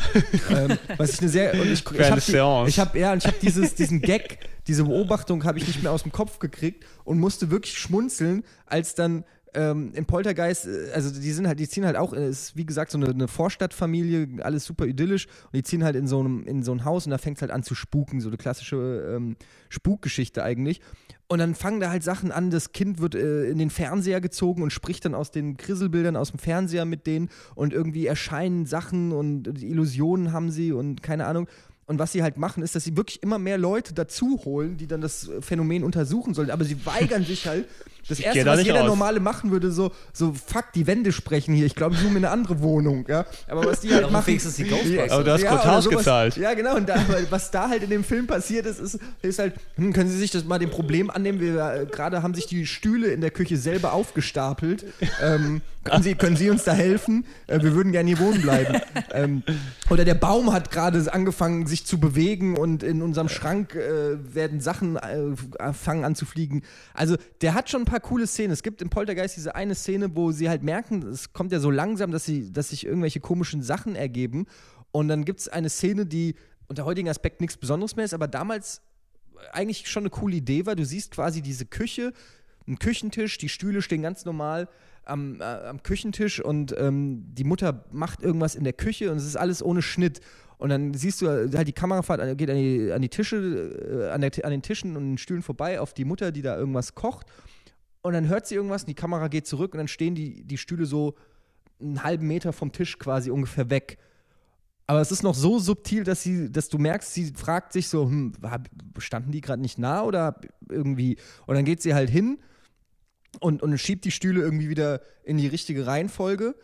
Und die Kamera geht, sie wieder, geht wieder mit ihr mit, sie kocht irgendwie weiter, hört wieder ein Geräusch, die Kamera geht zurück und plötzlich sind die Stühle gestapelt wie eine Pyramide, äh, physikalisch eigentlich unmöglich, auf dem Tisch drauf, ganz oben ist noch ein Stuhl mit auf einem Stuhlbein so ungefähr, wo du halt, wo sie dann nicht mehr sagen kann, also es gibt keine Möglichkeit mehr zu sagen, oh, das habe ich mir bestimmt eingebildet, weil du hast gerade eine Stuhlpyramide innerhalb von einer Sekunde in, deinem, in deiner Küche. Und das sind so Sachen, die äh, eigentlich schon das Potenzial haben, eigentlich cool zu sein und auch gruselig zu sein. Aber der Film war halt damals auch an, an Mainstream und an Leute äh, gerichtet, die vielleicht auch E.T. geguckt haben oder so. Also es, ist, es war äh, auch viel komödiantische Sachen und es war immer so noch ähm, sehr Familien. Ich glaube eher, das ist, glaube ich, eher eine, eine, Schauergeschichte als wirklich ein ja. Horrorfilm. Mm, mm. Also. Natürlich, äh, bei Kindern wirkt es umso mehr. Und jetzt, wo du gerade E.T. erwähnt hast, äh, möchte ich das nochmal kurz mit reinwerfen.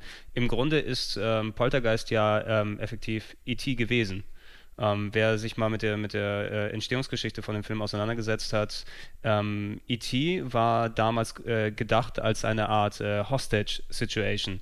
Ne, E.T. war nicht nur der Film, dass eine Alien stürzt auf der Erde ab und mich dann nach Hause kommt und so weiter. Das ist das, was danach entstanden ist. Aber im Grunde war die Ursprungsgeschichte von E.T. eine Gruppe von Aliens, die aussehen wie dieses E.T.-Alien, besetzt eine Farm und macht dort Terror sozusagen und, und hält ähm, die, die Farmer als Geisel. Und davon wäre dann der eine E.T., der dann im Film dann letztendlich dort gewesen ist, der eine Gute, der sich anfreundet mit dem Kinderfamilie und so weiter und so fort. Diese Geschichte ist dann nie, nie gedreht worden von äh, Spielberg. Das wurde dann zusammengedampft zu dem E.T.-Film, den man kennt. Und Versatzstücke aus der anderen Geschichte, daraus wurde dann Poltergeist. Das konnte dann äh, Steven Spielberg nicht mehr selber drehen, aus Zeitgründen und so weiter, hat es Toby Hooper eben übernommen. Aber inhaltlich sind da sehr viele Sachen mit eingeflossen von diesem Urkonzept von E.T. Also äh, die Parallelen, die man draußen kann, ich denke mal, da ist auch ein bisschen was von diesem leichten Humor mit übrig geblieben, der dort mit drin war. Aber die, die Filme sind schon, obwohl die eine andere Ausrichtung haben, sehr eng miteinander verknüpft. Ich kann übrigens nur empfehlen, nach ähm, E.T. Horror-Trailern zu suchen. Also ein paar Leute haben, haben äh, E.T., also daraus quasi einen Horror-Trailer geschnitten. Und wenn man sich weiß, dass es E.T. ist und was für eine Art von Film es ist, nämlich familienfreundlicher, dann könnte das wirklich einer der krassesten, gruseligsten Horrorfilme mit Kindern ja. sein. Weil E.T. so vom Design her ist ja ohnehin fragwürdig. Es gibt übrigens auch E.T.-Pornos, möchte ich nur mal einwerfen. Habe ich. Äh, hast, hast du hiermit eingeworfen? Möchte ich nur mal so. Äh, ja. Man soll sich ja. ja. nicht langweilen im Internet. Hier dann Immer neue Impulse von Game One. In, Inception, der Gedanke wurde gepflanzt jetzt. Aber wo du es gerade ja. gesagt hast, Toby Hooper. Mhm. Da können wir eigentlich direkt so, über einen, einen der meiner Meinung nach besten Horrorfilme aller Zeiten Genau, Life Force. Nein, Texas Chainsaw Massacre. Absolut. Ich liebe diesen Horrorfilm immer noch abgöttisch. Also ich muss sagen, dass natürlich das Original Chainsaw Massacre, ich meine jetzt nicht das Remake die, von äh, 2006. Die Originale ab 16 FSK hier freigenommen. Genau. So. Ja. genau. Genau die Version meine ich. Äh, ist für mich echt immer noch einer der besten und äh, für mich ganz persönlich auch das Horrorgenre definierenden Horrorfilme. Also als ich ihn das erste Mal gesehen habe, das war auch hier wieder nicht mit sechs, sondern da war ich irgendwie bestimmt auch schon 19 oder 20 oder so. Da gab es so ein Programmkino in Münster und da lief der auch und da habe ich ihn zum ersten Mal gesehen. Und ich war danach wirklich fix und fertig. Der hat mich emotional und körperlich hat er mich so an den Rand getrieben. Also auch heute, ich habe den seitdem auch nur so zweimal noch gesehen. Ich kann den einfach nicht gut gucken. Also das ist echt krass so. Alles andere lässt mich relativ kalt, aber der, der macht mich auch heute noch fertig. Ich bin danach immer komplett alle. Ich will duschen gehen und fühle mich total unwohl und den finde ich wirklich schlimm, Etienne. Ich, ich, glaub, ich glaube, ja, bitte. Ja, nee, kann ich unterschreiben. So äh, ich ich versuche den schon seit Jahren irgendwie, egal, aber es geht, den kriegt man nicht, weil er in Deutschland beschlagnahmt ist. Die äh, böse Version, ähm, die Uncut-Version, äh, die. Scheiße, wie. ja. Die spielen jetzt über, einfach irgendeine okay. Musik ein. okay. ähm, nee, aber also Texas Chainsaw Massacre ist in der Tat auch äh, einer meiner Lieblings so klassischen Horrorfilme oder so. Ähm, ja, ist ein Film, der, ich glaube, von 77 ist der? Oder? 74. 74? 74. 74? So, so alt. Krass, ja. ja, ja, ja Und da muss man auch sagen, Respekt, dass ein Film, der jetzt schon ja, 26, äh, 30 Jahre 36 Jahre auf dem Puckel hat, dass der ähm, immer noch ja so krass ist. Was mir bei Texas Chainsaw Massacre gefällt, ist, ähm, es sind gar nicht irgendwie die, die expliziten Szenen, davon gibt es ja eigentlich auch gar nicht so viele, nee. sondern eher das gesamte Setting, diese gesamte Atmosphäre, die ist so, ich weiß nicht, wie ich es beschreiben soll, die ist so bedrohlich. Ja, dieser, dieser typische Redneck, da möchtest du nicht sein. Ja, aber es ist einfach, es ist so wirklich, die, die hat so was, so eine böse Aura hat dieser Film. Ähm, der, er schafft es wirklich, dass du dir denkst, Alter, ich will wirklich nicht in diesem Mhm. fucking Haus sein, bei diesen Ja. Leuten. Das ist äh, so eine ver gewisse Verzweiflung. Es gibt keinen, in vielen Horrorfilmen gibt es immer noch die rettende Tankstelle oder den netten Gutsbesitzer oder irgendeinen, irgendeinen Typen oder irgendeinen Helfer, an dem man sich hochziehen kann.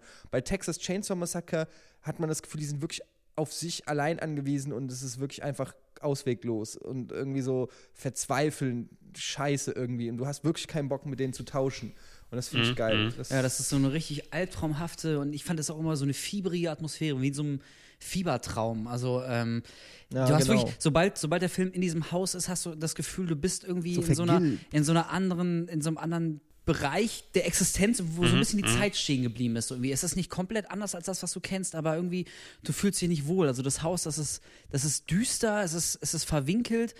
Äh, zum Beispiel auch diese Szene, wo sie das erste Mal in diesem, in dem berühmten Knochenzimmer ist. Eieieiei. also wo quasi die ganzen Büro, äh, ähm, ach Quatsch, die, die, die Möbel, äh, Einrichtungsgegenstände, so, alles aus, aus Tier- und Menschenknochen gefertigt ist. Also natürlich siehst du an mehreren Einstellungen da, irgendwie so, so eine Knochenlehne und all sowas. Und das ist jetzt nicht mal unbedingt dieser Schockeffekt, weil das, das ist im klassischen Sinne nicht eklig, du siehst da keine Leichenteile, sondern nur in Anführungszeichen äh, Möbel, die aus Knochen bestehen. Aber, aber dass du überhaupt ähm, ja in diesem Raum bist, also das macht dir unmissverständlich klar, dass du jetzt irgendwie so einen Bereich betrittst, der rational nicht mehr, nicht mehr ganz, ganz zu erklären ist. Und das, das finde ich, das macht auch den Film so bis heute so ähm, erschreckend. Das sind nicht, wie du schon gesagt hast, Eddie, die Gewaltszenen, äh, die, die krassen Splatter-Szenen, weil es die wirklich eigentlich nicht gibt. Das ist so ein bisschen wie, wie bei Psycho, wo auch immer alle dachten in der Duschszene, dass man sieht, wie das Messer in den Körper eindringt, sieht man kein einziges Mal. Und beim Kettensägen-Massaker gibt es eigentlich auch keine wirklich explizit harte Szene. Es wird immer nur angedeutet und durch Schnitt und Geräusch ist völlig klar, was passiert, aber du siehst nicht, wie er mit dem Hammer irgendwie im Schädel einsteckt. Aber du denkst, du hast es gesehen. Und äh, das macht mich, ja genau, darauf wollte ich hinaus. Und das ist alles rational irgendwie ni nicht erklärbar. Das ist ja irgendwie auch der größte Fehler, den dieses scheiß Remake gemacht hat, dass sie versucht haben, ihm noch so eine Backstory zu geben und äh, zu erklären, dass er jetzt irgendwie ein Psycho ist, weil er als Kind da irgendwie emotional misshandelt wurde keine Ahnung. Im Original ist es so, da rennt halt einfach dieser, dieser offenbar geistig zurückgebliebene, unfassbar muskulöse Metzger Meister rum mit einer blutigen Schürze und einer Kettensäge, am Anfang noch einem Hammer, der sich halt irgendwie aus, aus Menschengesichtern Masken gefertigt hat und die dann überzieht. Ähm, und zusammen mit der, mit der gesamten Familie, die alle völlig degeneriert sind und in diesem Haus leben, bringen die halt Leute um. Also wer auch immer sich in das Haus verirrt, der wird umgebracht, teilweise gegessen und aus seinen Knochen werden dann irgendwie Möbel gemacht für den nächsten Besucher, der reinkommt. Das das ist ist ein bisschen sowas wie Ikea. Quasi, ja. Wo, wobei ich, glaube ich, lieber in diesem Knochenhaus wäre als bei Ikea an so einem typischen Samstag. Nee, aber tatsächlich, ähm, was, was bei, bei Texas Chainsaw Massacre auch so ist, ist diese, ähm, wie du gesagt hast, wo sie dann in diesen Raum kommt und sich dann ihr auch so ein bisschen offenbart, in welcher Scheiße sie eigentlich gerade steckt. Ja. Das ist so ein bisschen dieses, diese Tip of the Iceberg. Also es ist schon scheiße und es ist schon bedrohlich, aber ähm, das ist ja auch ein klassisches Element, was jetzt immer wieder benutzt wird, auch wie bei, bei Hills of Ice und so weiter, dass du irgendwo hinkommst und merkst irgendwie, alter Schwede, es ist ja noch viel schlimmer, als ich gedacht habe. Die sind ja nicht einfach nur Psychopathen oder die sind nicht einfach nur böse, sondern ich sehe ja, was meinen Vorgängern passiert ist. Und deshalb weiß ich in etwa, was mich hier auch erwarten wird. Und das macht ja dann so ein bisschen ähm, dieses, äh, diesen Wettlauf gegen, gegen die Zeit oder, oder beziehungsweise diesen Kampf ums Überleben aus, weil die wissen, okay, spätestens jetzt weiß ich, ich komme hier nicht mehr lebend raus, hier ist die Kacke am Dampfen. diese, diese extrem äh, verzweifelte und, und schlimme Atmosphäre, also man muss sich mal vor Augen halten, ich glaube, die letzten 20 Minuten im Film wird nur noch geschrien. Also ich glaube, da gibt es keinen einzigen normalen Dialog mehr, sondern ähm, äh, Mary Burns, die einzig Überlebende, die schreit halt in einer Tour bis zum Ende. Da passiert sonst nichts mehr, also dialogmäßig oder was die Story vorantreibt. Das ist einfach reiner, purer Terror. Und äh, das ist auch ganz witzig, ähm, die, die Drehgeschichte, weil A, natürlich ein Low-Budget-Film, die hatten kein Geld für nichts. Ähm, es war knallheiß in dem Sommer, als sie es gedreht haben.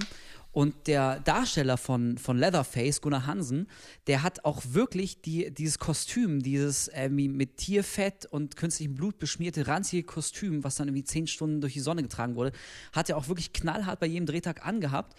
Hat auch mit, den, mit seinen Mitschauspielern nicht gesprochen. Also wenn die, wenn die zusammen gegessen haben, haben die eben nicht zusammen gegessen, sondern er saß am eigenen Tisch und die ganzen anderen Schauspieler an, an ihrem Tisch. Und da, so hat sich ganz normal wirklich so, so eine ganz unterschwellig aggressive und, und ähm, ja, beängstigende beängstigende Atmosphäre aufgebaut, weil, weil die ganzen Drehbedingungen auch so schrecklich waren. Ich, man weiß zum Beispiel auch ähm, ziemlich am Ende des Films, da rennt sie durch den Wald, es ist dunkel, fast schon Nacht und er rennt ihr hinterher mit einer Kettensäge, heutzutage undenkbar. Der rannte wirklich mit einer laufenden Kettensäge drei Meter hinter ihr durch den dunklen Wald. Also das ist, das war halt low budget, das musste halt einfach so gedreht werden. Heutzutage gäbe es da Sicherheitsbestimmungen und mit Tricks und irgendwie äh, durch Nur bei Game One machen wir es genauso. Ja, da ist noch keiner umgekommen, aber ich glaube, Ich meine, ewig ich, mein, ich meine man, kann, man kann, ich war jetzt kurz vor ein paar Minuten draußen, ich weiß nicht, ob ihr darüber schon geredet habt. Es gibt, ja, es gibt ja das Remake ähm, Ja. von, ich glaube, Markus Nispel, Ja. oder? Ähm, der Protégé von Michael Bay. Da Ja. sieht man, was äh, dabei rumkommt. Und ich glaube, da kann, Pest und Cholera. da, da kann man wohl gut dagegen anstellen, was Aber, aber Ja. beim Remake Jessica läuft Jessica Biel mit einem Unterhemd durch eine Sprenkleranlage oder durch den Regen. Irgendwas. Auf jeden Fall wird sie nass und läuft mit einem Unterhemd. Also im Prinzip die Szene, die sie bei Scary Movie verarscht haben mit Carmen Electra. Dort war sie gut. dem- also sie läuft wirklich im gesamten Film in einem knappen Unterhemd und es ist einfach fantastisch. Also Das ist wirklich der einzige Ist Grund, wirklich sich den sehr Film, schön. Äh, Film anzugucken. es ist nicht gruselig, aber es ist schön. das ist wirklich sehr Die, schön. diese Low-Budget-Sachen, die du, oder den Low-Budget-Look einfach begründet, so wie das dann gedreht wurde, äh, die du angesprochen hast, Wolf. Ich finde, das kann man ein wenig, ähm, also de, die, die Wirkung, die der Film hat, ähm, ähnlich wie solche Filme, die bewusst auf dieses Low-Budget hingehen, wie eben Blair Witch Project oder Paranormal Activity zuletzt, die so ein bisschen sich anfühlen sollen, wie aus dem Leben gegriffen. Das hat, denke ich, bei, bei Texas Chainsaw Massacre, der, finde ich, natürlich erkennbarer ist als ähm, jetzt, das ist kein Zeitdokument, das dort gefunden wurde und äh, kein reeller Obwohl Film. die so noch. tun, ja. aber, aber es fühlt sich, es fühlt sich wesentlich greifbarer und reeller und, und glaubhafter an, äh, als wenn es jetzt diesen hohen Glitz, Glitzfaktor oder diese perfekten Kameraeinstellungen Ja. und so weiter dann gehabt hätte. Und das ist Wobei- was, was heute dem Film noch Das hilft. ist doch so ein bisschen orientiert an Manson, oder? Es ist, na, es ist eigentlich Nee, orientiert Ed an Gein. Ed, Ed Gein. Ed Gein, äh, Serienkiller aus den, äh, in den USA, der, glaube glaub ich, Manson. Hm? The Devil's Rejects. Devil's ich. Rejects könnte das dann gewesen ja, sein. da, da gibt es die obwohl, Szene, da, obwohl sehr, I'm sehr, here to do the devil's work. Das Ja. ist von Charles Manson. Obwohl sehr, sehr viel ist ja von, von Gein dann, dann abgeschaut. Der hatte ja, glaube ich, äh, Serienkiller in den USA, der auch sich seine Opfer dann daraus Möbelstücke gebaut hat. Ne, aus, aus Füßen Ja, und. ich, ich glaube, er hat irgendwie sich einen Lampenschirm aus Haut gemacht und hat auch, äh, als sie ihn verhaftet haben, haben sie, glaube ich, irgendwie äh, Leichenteile auf dem Herd gefunden, und so, ähm, Mhm, weil er seine Mutter verloren hat. Auch äh, ein bisschen Inspiration für Schweigende Lämmer, für Mhm. Buffalo Bill. Also die, das Motiv wurde auch nochmal aufgegriffen. Apropos, ähm, weil wir gerade so schön geredet haben über diese auswegslose Situation, da würde ich gerne einen Film einwerfen, Mhm. der ähm, auch bis heute zu einem meiner absoluten Favorites gehört. Kann man auch drüber streiten, ob es ein Horrorfilm ist, aber wenn wir jetzt über die anderen, wenn ich so. Jetzt bin ich gespannt. Jetzt Ja, auch. ist Funny Games. Ähm, ja, Oh, ja. Ja, ähm, das Michael Original oder das Remake? ähm, ja, ist fast das, also ich rede vom Original, aber das Remake ist äh, fast eine Eins, ist ja vom, auch, auch von Eigentlich das Haneke, ist Gleiche, im ja. Prinzip das Gleiche mit auch anderen guten Schauspielern. Und Naomi Watts ist heißer als Mm. Sonne Lothar. Ja, also Mann, Mann, Mann, Mann. ähm, was ich halt noch beim Original krasser finde, ist dieser österreichische Akzent, den die ähm, Protagonisten haben, diese, die beiden Typen. Ähm, den, den fand ich irgendwie so, weil Österreicher für mich zumindest immer so nett freundlich klingen. Die haben sowas, die haben sowas, ich kann es nicht erklären, die kann ich, ich kann die nicht ernst nehmen. Ich habe einmal einen österreichischen Horrorfilm gesehen, ähm, der hieß äh, In zwei Tagen bist du tot oder in drei Tagen bist du tot. Oh ja. Mhm. Der ist, glaube ich, sogar relativ bekannt in Österreich. Ich fand den schrecklich, muss ich sagen, aber schrecklich auf eine andere Art und Weise, weil, Na. weil der, ja genau, weil, Küss die Hahn. ja, ja, ja, sag einmal, äh, so kannst Ja, du auch mit mir nicht. einfach nicht Also zusammen, ey. Also das Sorry. Ist, die Sprache ist eigentlich anti-gruselig. ja. ähm, da gibt es dann eine Szene bei äh, in, in drei Tagen bist du tot, wo dann der Bösewicht, oder ich will nicht zu viel verraten, irgendwie, vielleicht guckt ihn ja noch jemand, Oh, steht dann nicht. gegenüber mit einer Pistole und äh, da sagt dann der, der bedroht ist, der, der, der die ganze Zeit einen Kampf ums Überleben hat, ja, geh ins Weg. weißt du? Ja, ich, also- ja, gehen's weg. So, ähm, was wahrscheinlich in österreichischem Slang so viel heißt wie, oh nein, verpiss dich, ist halt, ja, gehen's weg. Auf jeden Fall ist es so ein, ähm, so ein Stimmungstöter quasi, so, weißt du? Und, ähm, aber das bei, ist jetzt bei, kein Angriff auf Nein, das unsere österreichischen... Ich mag, ich, ich mag Für die- unsere Ohren klingt es nur Ja. sehr ungewohnt. ich mag die Ösis total gerne, aber es ist nur einfach für unsere Ohren klingt es immer sehr weich und, und lieb. Und äh, das ist halt irgendwie bei, bei Funny Games so eine perfekte Mischung, weil die so, ja auch so freundliche, also vielleicht zur Story kurz, wer es Genau, nicht kennt. sagen, erklär doch mal Ja.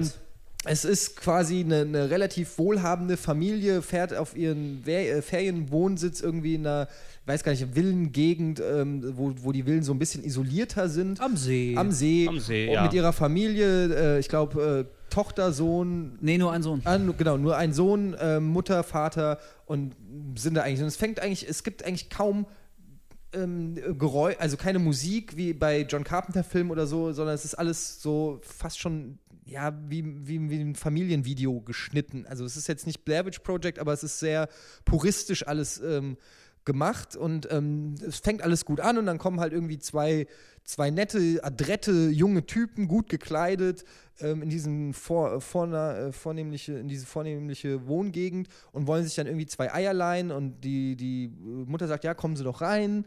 Ähm, ähm, ich hole sofort die Eier und äh, im Prinzip nehmen die dann diese beiden Typen, diese Familie als Geisel in ihrer eigenen Wohnung. Aber es fängt so ganz subtil an. Ähm, sie, sie, so, so, es, ist, ist schwer zu erklären, so eine ähm, subtile, brutale, psychische äh, Aggression, die kommt. Also man merkt, dass sie immer bestimmender werden und, und, und aufdringlicher, diese Typen, und sie kriegen sie eigentlich nicht mehr aus dem Haus. Und ähm, es kippt irgendwann diese vermeintlich vorgetäuschte Freundlichkeit dieser beiden Typen kippt dann irgendwann, wo es dann halt rauskommt, dass sie dann den, den Vater mit dem Golfschläger irgendwie die Kniescheibe oder das Bein zertrümmern, sodass der am Boden liegt. Und damit haben sie schon den ersten Widersacher, der ihnen gefährlich werden könnte, quasi ausgeschaltet. Und dann schließen sie die Familie ein und ähm, fesseln sie. Und, und, es passieren noch ganz andere Sachen. Ich will jetzt nicht so viel verraten. Ähm, auf jeden Fall ist das ein Film, der unheimlich mit den Ängsten und, und mit den Erwartungshaltungen der Zuseher spielt. Natürlich auch ganz bewusst. Haneke macht das äh, bis zur Perfektion. Der Film wird ja auch immer über den Klee gelobt. Ähm, was der Film so krass macht, ist auch diese Auswegslosigkeit. Ja, und selbst mit diesem Gefühl spielt, ich will jetzt das, diese berühmte Szene nicht spoilern, wer sie noch nicht kennt, aber der Wolf und äh, Gregson, ihr wisst bestimmt, wovon ich rede. Ähm, aber es gibt es gibt wirklich Stellen in dem Film, wo du als Zuschauer verzweifelst, weil den, weil den, oder soll man es verraten? Ja, ich, ich ja, ähm, also, lass auf, also, also wir, wer, wir, machen, wer, wir machen eine Spoilerwarnung. Bitte Leute. Äh, genau. Ich würde auch sagen, aber wir, wir müssen schon darüber reden können, ja. sonst wird es wirklich ja. die ganze Zeit so also. Also, also sagen wir jetzt spult, mal. Spult sicherheitshalber, wenn ihr den Film noch gucken wollt, genau. ähm, ja. spult mal fünf Minuten vor. Der Gregor kann ja markieren, an welcher Stelle wir wieder über was anderes reden. Wir haben euch genau. gewarnt. Wir haben euch gewarnt, genau. Es gibt bei Funny Games also diese Szene, ähm, wo ähm, der, einer der Typen ähm, den, den Sohn, äh, nee, wie ist es, ich krieg's nicht mehr ganz zusammen, den Sohn abknallt. Ja. Genau. Und ähm, dann guckt der quasi in die Kamera und fängt an, mit dem Zuschauer zu sprechen und sagt ihm, boah, das findet ihr jetzt bestimmt so sinngemäß, ich kriege jetzt den genauen Wortlaut nicht mehr hin, das findet ihr jetzt bestimmt scheiße, äh, ihr, ihr würdet, Wolf, fast du es, ich krieg's nicht mehr so ganz, ja, also, ihr, ihr, würdet doch jetzt gerne zurückspulen genau, oder also irgendwie so. Das, das, deutet sich irgend, äh, das deutet sich immer mehr an, dass die, diese beiden Täter, dass sie auch immer wieder direkt, ähm, im Amerikanischen sagt man, die Fourth Wall durchbrechen. Also die, die sind sich bewusst, dass sie in einem Film sind und sprechen dann auch wirklich zum Zuschauer. Es gibt diese eine Szene, da passt der eine von denen irgendwie nicht auf, also die, die haben die Familie, genau, da, wie, so. wie, du schon gesagt äh, im Wohnzimmer als Geisel ja, genommen. genau sowas. Und ja. die passen gerade nicht auf und ich glaube, die Mutter oder der Vater greift aber kurz zum Gewehr oder der Sohn sogar greift zum Gewehr und bedroht sie. Und dann guckt der eine von den beiden Tätern in die Kamera. Er schießt ihn sogar, glaube ich. Genau, ab. und er schießt ihn, glaube ich, und der andere guckt so, guckt in die Kamera und sagt so, nee, nee, so läuft das aber nicht. Nimmt sich so die Fernbedienung vom Tisch und spult den Film, also Funny Games, den Film selbst, spult er so zurück. Es gibt diesen Rückspuleffekt im Film, bis zu der Szene, wo der Sohn noch nicht äh, an der Pistole ist. Und dann wird die ihm dann auch aber beim zweiten, der zweiten Version quasi vorsorglich aus der Hand genommen. Also das genau. erstmal, da bist du völlig baff als Zuschauer, dass, dass der, der Film gerade im Film zurückgespult wurde. Aber es ist nicht auf eine lustige nee, Science-Fiction-Art oder so, sondern bis dahin ist der Film schon so anstrengend und du bist so froh, dass endlich mal einer aus dieser Familie die Chance hat, irgendwie auf einen Fluchtweg oder irgendwie zu, aus dieser schrecklichen Situation zu entkommen. Und dann wird es so zunichte gemacht. Das ist wirklich Zynismus at, its, at its best, ja. Und dann wird zurückspult und, und diese Chance wird genommen und das, der Horror geht einfach weiter. So. Ähm, das ist äh, eine ganz abgefahrene Art und Weise und das treibt bei diesem Film eben diese Auswegslosigkeit auf die Spitze, weil spätestens ab dann wird dir klar, du brauchst dich nicht auf ein Happy End zu freuen Nein. oder so, die haben keine Chance. Du bist jetzt hier Zuschauer und wirst jetzt live zugucken, wie beschissen es dieser Familie geht und erlebst es quasi mit. Das ist ja so ein, weil du gerade meintest, der Film wird äh, immer über einen grünen Klee gelobt. Also der hat sehr, sehr viele äh, Anhänger, die ihn äh, hoch verehren, so wie ich auch. Aber der hat auch sehr, sehr viele Gegner, die ähm, Haneke, dem Regisseur, immer wieder zum Vorwurf machen, dass er äh, ganz perfide davor gegangen ist, nämlich dass er den Zuschauer quasi zum Voyeur macht dieser Gewalt, die er damit aber anprangern will. Also dass er quasi selbst nicht besser ist und dann auch noch so tut, als müsste man sich dann dafür schämen, dass man sich den Film angeguckt hat. Ist nicht meine Meinung, aber das ist das, was ihm Kritiker immer wieder vorwerfen. Aber gleichzeitig wird ihm ja auch unterstellt, dass das eine, genau wie du es gesagt hast, ist, dass der Film eine Kritik an der Mediengewalt ist. Absolut, da, keine Frage. Da, da, und, und, allein, also ich finde das schon, ich, ich habe das nie so, also natürlich sehe ich das so, aber ich, ich bin der Meinung, es ist einfach ein fantastischer Thriller- und Horrorfilm. So bewerte ich den Film. Und der, ich finde einfach, er ist ein, ein super Terror-Thriller, wie man immer es auch nennen mag. Und alles, was darüber hinaus rein und raus interpretiert wird und ist dann schon wieder eine ganz andere Diskussionsebene. Erstmal, wenn man den Film nur als einen Horrorfilm oder so sieht, ist der einfach krass gut. Auf jeden Fall. Und, ähm, also klingt jetzt vielleicht, ich will den auch gar nicht banalisieren, den Film, aber ähm, so ein bisschen wie der Vorläufer von dem, was wir heute äh, so als, als Hostel oder Saw wahrnehmen. Also dieser berühmte Torture-Porn, wo es eigentlich ja um nichts anderes geht, als darum, Leid zu zeigen. Das hat sich dann, gerade bei Saw, dann wurde es halt äh, noch ausgefallener und noch krasser und noch abgefahrener und so. Ähm, das kam aber in der Form das erste Mal bei Funny Games, das war 97, äh, so krass auf die Leinwand. Ähm, Haneke selbst hat ja auch gesagt, er mocht, er möchte mit diesem Film ähm, der Gewalt das zurückgeben, äh, was sie hat, was sie beherbergt, nämlich Gewalt ist nicht konsumierbar eigentlich. Also du, du kannst Gewalt nicht konsumieren, einfach so passiv. Ähm, das wollte er damit anklagen, äh, dieser lockere, flapsige Umgang mit Gewalt, dann stimmt mal hier jemand, stimmt da jemand, der ist egal, gleich kommt die nächste coole Szene und so. Und er hat er hat zumindest probiert, ihr diese, diese Wucht und diesen Schrecken wieder zurückzugeben. Und ich finde auch, ähnlich wie du, Eddie, ist ihm auch meisterhaft gelungen. Also allein die Szene, jetzt nochmal, wir sind ja noch in dieser Spoiler, wir sind noch in der Spoilerwarnung, aber nachdem der kleine Sohn, das muss man sich ja klar machen, der ist vielleicht zehn oder so und wird halt von dem einen der beiden Täter mit einer, mit einer Schrotflinte erschossen. Also vor den Augen der Eltern. Vor den Augen der Eltern, der, der gefesselten Eltern. Ähm, und ich glaube, die Täter verlassen dann auch erstmal den Raum und du siehst dann, ich glaube, so fast krass. zehn Minuten lang, ohne Schnitt, ein, ein völlig starres Kamerabild, wie sich die heulende, völlig traumatisierte Mutter so langsam wieder aufrappelt und, und versucht dann irgendwie von der Leiche ihres Sohnes wegzukommen und irgendwie den, den auch schon wimmernden Vater, weil er ein gebrochenes Bein hat, aus diesem Haus zu kriegen. Also rechts quasi außerhalb des Bildes liegt noch der tote Sohn, Blut am Fernseher und dann siehst du halt ewig lang, wie versucht in diesem einen Bild nur die Mutter sich aufzurichten und so langsam aus dem Raum zu kriechen, um da irgendwie noch zu wegzukommen. Das ist, ey, mir ging es auch so nah. Das ist unfassbar krass. Also deswegen würde ich den auch auf jeden Fall in das Genre äh, Horror stecken, weil das ist wirklich Horror an seiner Aber ich muss auch, kann man nicht ertragen. Ich muss auch sagen, das ist ein Film, der wirklich an, an die, also bei, bei mir, ich, wo ich sage, ich bin, was Filme angeht, nicht Videospiele, äh, bin ich extrem belastbar.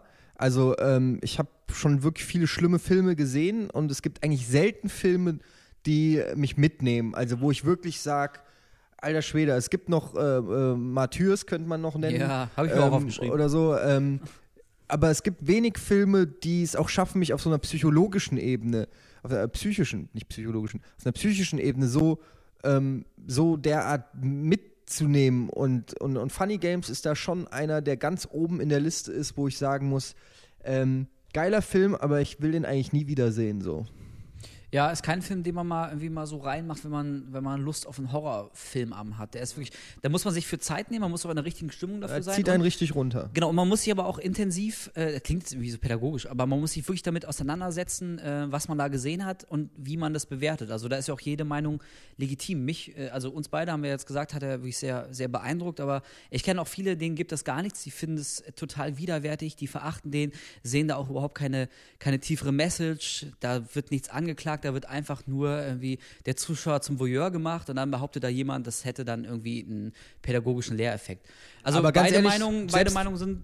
Äh, da möchte ich kurz noch was zu sagen, weil ich kenne natürlich auch diese Vorwürfe, aber das ist dann für mich auch so eine, so eine geheuchelte Betroffenheit, weil, also ich würde mir ja selbst was vormachen, wenn ich sage, ich schaue mir nur brutale Horrorfilme an, wenn sie auch ein Stück äh, Sozialkritik enthalten. Nein, Bullshit. Ich gucke mir auch manchmal gerne sinnlose Gewalt an, einfach nur weil sinnlose Gewalt drin ist. Ich kann mir auch einen Braindead angucken, wo einfach nur. Okay, äh, Branded ist aber wieder ein komplett anderer Ja, klar. Aber ja. ist, letztendlich guckst du den auch nur an, weil ständig irgendwelche Gliedmaßen fliegen und nicht, weil, weil die Story so geil ist oder so. Äh, manchmal hast du halt diese Bedürfnisse, so einfach die niedrigen Bedürfnisse, einfach nur Angst oder Schrecken oder Brutalität oder sonst irgendwas. Und das finde ich auch äh, okay und auch legitim und auch gut. Es, ist, es gibt keinen Grund, dass du einen Film nur gucken kannst, wenn er irgendeine höhere Bewandtnis hat. Selbst wenn, was ich äh, Funny Games noch nicht mal unterstelle, also ich unterschreibe das gar nicht, dass es so ist, aber selbst wenn es so wäre, dass es einfach nur ein Film ist, der äh, ein, zum Voyeur von Gewalt macht okay, aber äh, dann macht er trotzdem einiges richtig auf dem Gebiet. Und äh, da kann man natürlich die moralische Diskussion führen, aber ähm, die Leute, die sowas sagen, finden dann Saw super geil oder so weil, und wollen mir dann erklären, dass das ja auch äh, nur zeigt, dass eigentlich im Prinzip die Leute ähm, wollen einfach nur Gewalt sehen und eigentlich kritisiert der Film das und legitimieren dann so den größten Scheiß. Also dann lieber sagen, nee, der Film hat keine große Aussage oder kein, keine Sozialkritik, der ist einfach nur krass. Okay, das ist mir lieber als irgendeine Pseudo-Message rein interpretieren. Hm, ja, es gibt, es gibt ja für, für die verschiedenen Arten von Horrorfilmen ja oder, oder wie die Leute mit Horrorfilmen umgehen, tausende und Millionen von Beispielen. Na, äh, ich habe es ja schon gesagt, ich kann mit solchen Sachen wirklich nicht umgehen, wo, also ich, ich kann mir keinen Film nur angucken, um dort mir Splatter anzugucken. Irgendwie das. Ich schon bei mir funktioniert es überhaupt nicht. Ich konnte mir, ich könnte mir keine Sachen, sowas wie, wie Martyrs oder Odd Tension und wie die da alle heißen, die, die, die eher neueren ähm, Splatter-Filme, die ganz extrem hart abgehen oder kürzlich eben, was ich gehört habe über äh, A Serbian-Film, glaube ich, mhm, heißt der. Gesehen, ja. ne, das, also, das werde ich mir nie im Leben angucken. Ich habe auch keinen einzigen Saw-Film gesehen, obwohl ich weiß, dass die ähm, eher, sind schon eher in der harmlos und und so vergleichsweise harmlos verglichen mit diesen ganz harten Sachen, die nochmal dazukommen.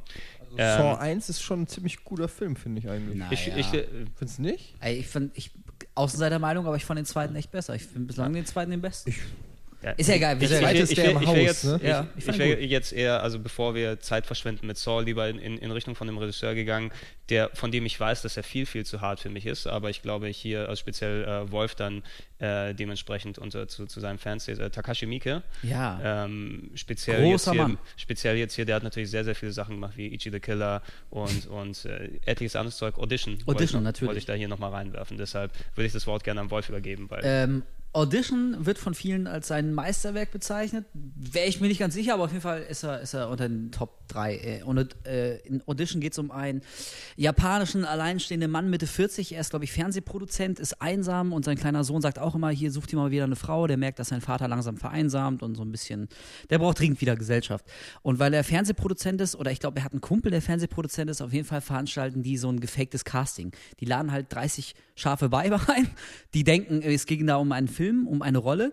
Äh, und so guckt er sich, so macht man das offenbar in Japan, so guckt er sich dann quasi seine Herzdame aus, die er dann näher kennenlernen möchte. Und er ähm, interessiert sich dann für so eine ja ganz zarte, engelhafte äh, Schönheit mit langen schwarzen Haaren, so, so ganz mit so einer sanften Stimme. Auch so ein bisschen, unterstelle ich jetzt mal, wie, glaube ich, der japanische Mann es ganz gerne hat, so ein bisschen devot und unterwürfig und ja und immer lieb und so. Ähm, ja, da fängt eigentlich an, es könnte auch eine lustige Liebeskomödie sein. Ach, guck mal, ähm, hier gefaktes Casting und dann lernen die sich kennen und lieben, könnte irgendwie auch ganz anders ausgehen. Aber nicht bei Takashi Miike, denn man erfährt langsam, dass äh, diese junge Frau psychisch offenbar ein paar Probleme hat, äh, wurde als Kind misshandelt äh, von ihrem Ballettlehrer, glaube ich. Also man erfährt so langsam in Flashbacks, äh, dass sie offenbar irgendwie auch nicht so ganz sauber ist. Ähm, und dann fängt an, sich so eine, so eine ja, Horrorspirale in Gang zu setzen. Also jetzt nicht unbedingt von der physischen Gewalt, sondern mehr psychisch. Also auf einmal ist das alles ganz beklemmt und ganz bedrückend. Du misstraust ihr auch immer mehr. Also auf einmal fragst du dich, ob das wirklich, ob das nur schöner Schein ist, ihr ewiges Lächeln und die sanfte Stimme oder ob da irgendwie welcher Mensch da eigentlich hintersteckt. Ja, und dann so die letzten 20 Minuten. Ähm, Okay, gut, dann, also das verraten wir jetzt wirklich nicht, aber äh, ich sag mal, in den letzten 20 Minuten, dann macht der Film nochmal eine krasse Wendung und äh, geht auch in eine sehr körperliche Richtung. Äh, also ich weiß von Leuten, die sind dann echt rausgegangen, die konnten sich das nicht mit angucken, weil alles, was vorher dich, dich emotional so gepackt und fertig gemacht hat, äh, das wird dann irgendwie in die körperliche Ebene übertragen. Und das Finale, das ist dann wirklich, das ist wieder äh, extrem schmerzhafter Body Horror. Also wenn man es nicht gesehen hat, klingt es irgendwie auch wieder total banal. Ja, am Ende machen sie nochmal 20 Minuten irgendwie krasse, krasse äh, Szenen, die dich irgendwie da ähm, nah an die Kotzgrenze bringen sollen. Aber allerdings im, im Gesamtkontext des Films ist es schon sehr, sehr konsequent. Also da löst sich das auf, was sich die ganze Zeit angekündigt hat, auf eine sehr extreme Art und Weise. Ist aber halt ähm, typisch japanisch äh, und typisch Miike äh, jetzt auch nicht für jedermann. Also der ist relativ, fängt auch sehr langsam an, ist ruhig, der hat jetzt keine fancy Schnitte oder was. Also der, der ist im klassischen Sinne nicht unbedingt unterhaltsam. Also der fordert dir schon ein bisschen Geduld ab, du musst dich auch darauf einlassen. Und ja, wie gesagt, gerade am Ende, also das spalte dann einfach echt, äh, echt die Meinung. Und ich kann auch nachvollziehen, wenn man, wenn es einem ab da, wenn man aber sagt, okay, stopp, also der Film ist noch nicht vorbei, aber für mich reicht es jetzt, ich mache jetzt mal lieber aus. Ansonsten ist Audition, ähm, mich hat er echt extrem beeindruckt. Ich äh, halte den für einen absolut großartigen, fantastischen, ja nicht mal nur rein Horrorfilm. Äh, aber kann ich, kann ich echt nur empfehlen. So, Miki hat viele gute Sachen gemacht, aber der ist auf jeden Fall ganz vorne mit also, dabei. ob der wirklich auch als Horrorfilm durchgeht, ist, ja gut. Also, wenn man also ja. Funny Games nimmt, dann kann es auch. Na gut, äh, in, in dem Sinne, dass Ja. Horrorfilm, also ich würde Funny Games auch absolut als Horrorfilm bezeichnen. Das ist ja immer, du, es muss nicht immer das, das Visible sein. Ja, nee, ich sag sozusagen, nur, weil, weil wir, wir haben vorhin über Alien gesprochen und jetzt Ja, sind wir, wir- bei, wir bei Audition, es ist schon sehr breit das Feld. Also Ja. wir können da wirklich über sehr viele Filme noch reden. Aber gut, äh, Und bei Audition, da gibt es eine Szene, da habe ich mich, weil wir vorhin von so Schockszenen gesprochen haben, da habe ich mich tödlich erschrocken. Da sieht man, Ja. da sieht man, wie sie in ihrem Apartment sitzt und sie sitzt auch in so einer komischen Schneidersitzhaltung und ganz zusammengekauert. Man sieht sie so schräg von hinten und die Kamera fährt so langsam an sie ran. Das ist irgendwie schon ein gruseliges, unheimliches Bild. Und sie sitzt halt in diesem Apartment, das Telefon klingelt auch. Sie geht aber nicht ran und du siehst, dass neben ihr so ein, so ein Jutesack ist. Sie sitzt irgendwie neben so einem, so einem Sack und so völlig katatonisch und reagiert gar nicht, obwohl es klingelt. Und die Kamera fährt immer langsam, äh, immer weiter ran, fährt ran, ran, ran, ran, Telefon klingelt und auf einmal fängt dieser Sack sich an zu bewegen. Da ist wohl irgendjemand drin, also eins ihrer Opfer oder was. Also du weißt auch gar nicht, was das soll, aber auf einmal äh, bewegt sich dieser Sack so. Alter, ey, da hatte ich echt äh, Bremsstreifen in der Hose. Da habe ich mich erschrocken. Ohne Scheiß, das war gut, ey. ja. Fehlt mir gerade ein. Ja. Audition. Du, du, hast gerade äh, gesagt, Wolf, dass ähm, äh, du die, die, die Werke von Mieke und, und speziell Audition so als, als äh, typisch japanisch dann erachtet hast. Nein, nicht typisch japanisch, Also- aber ich meine, also der, der japanische Film als solcher, der ist ja, sieht ja auch Laie, äh, ist kein Hollywood-Film. Also die funktionieren es, einfach die, anders. die funktionieren anders, speziell was japanischen Horror und natürlich hat sich das, ja, J-Horror ist mittlerweile ja auch ein geflügeltes Wort oder allgemein asiatische Horrorfilme. Bei japanischen Sachen hast du entweder dann die, die, die Sparte wie Mieke, der natürlich sehr, sehr grafisch ist in, in, in, und, und auch wirklich zeigt. Du hast, du hast äh, bei Mieke viele verschiedene Sachen, die dazukommen. Mir fällt da gerade noch ein, sowas wie ähm, komplett absurdes wie The Story of Ricky. Ähm, das ist aber nicht von Miike. der, ist nicht, nee, nee, ich der ist von, sagen. nicht von Mika, aber ich meine so in, in dem Kontext dann natürlich auch so eher splatterig und, und in der Völlig Richtung- abgehoben. komplett abgehoben. Ja, so. der besten Filme Ja, aller der Zeiten. Ja, ich glaube, bei YouTube gibt es Millio Millionen von Szenen, die dann äh, dementsprechend ähm, das als absurdeste Filmszene ever oder sowas diese Filmchen Ja, ja. bezeichnet haben.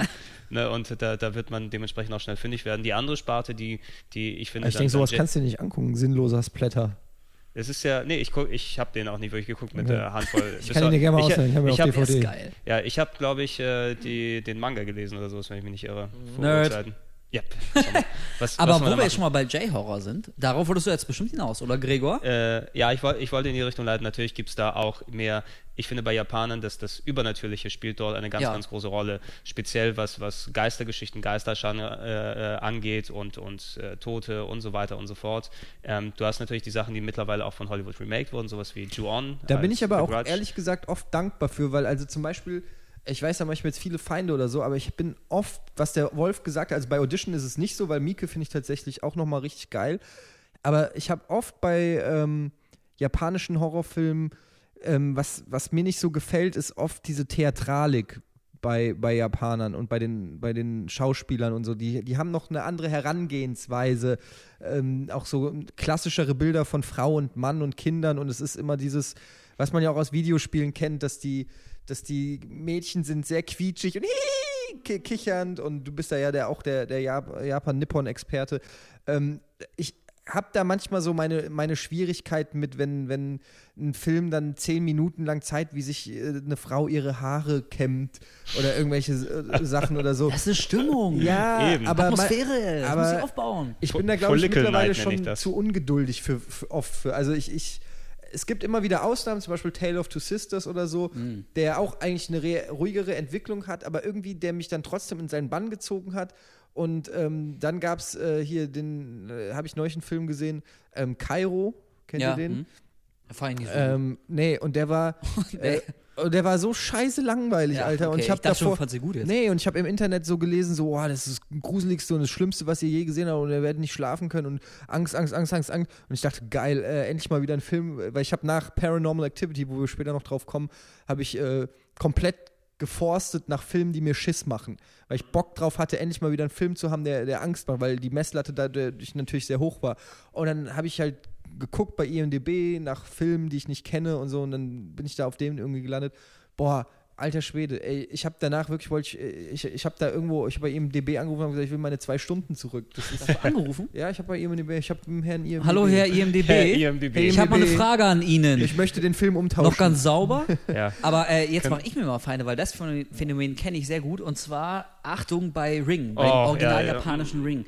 Ey, Entschuldigung, aber das ist eine Schlaftablette. Ich weiß überhaupt nicht, also der hat schon so seine zweieinhalb Momente, das ist schon ganz nett.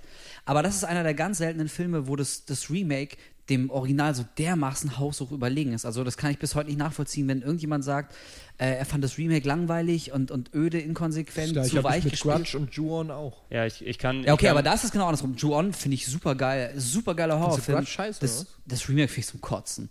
Die einzige, die einzige gute? Szene ist ganz am Anfang, wo Bill Pullman einen Abflug macht.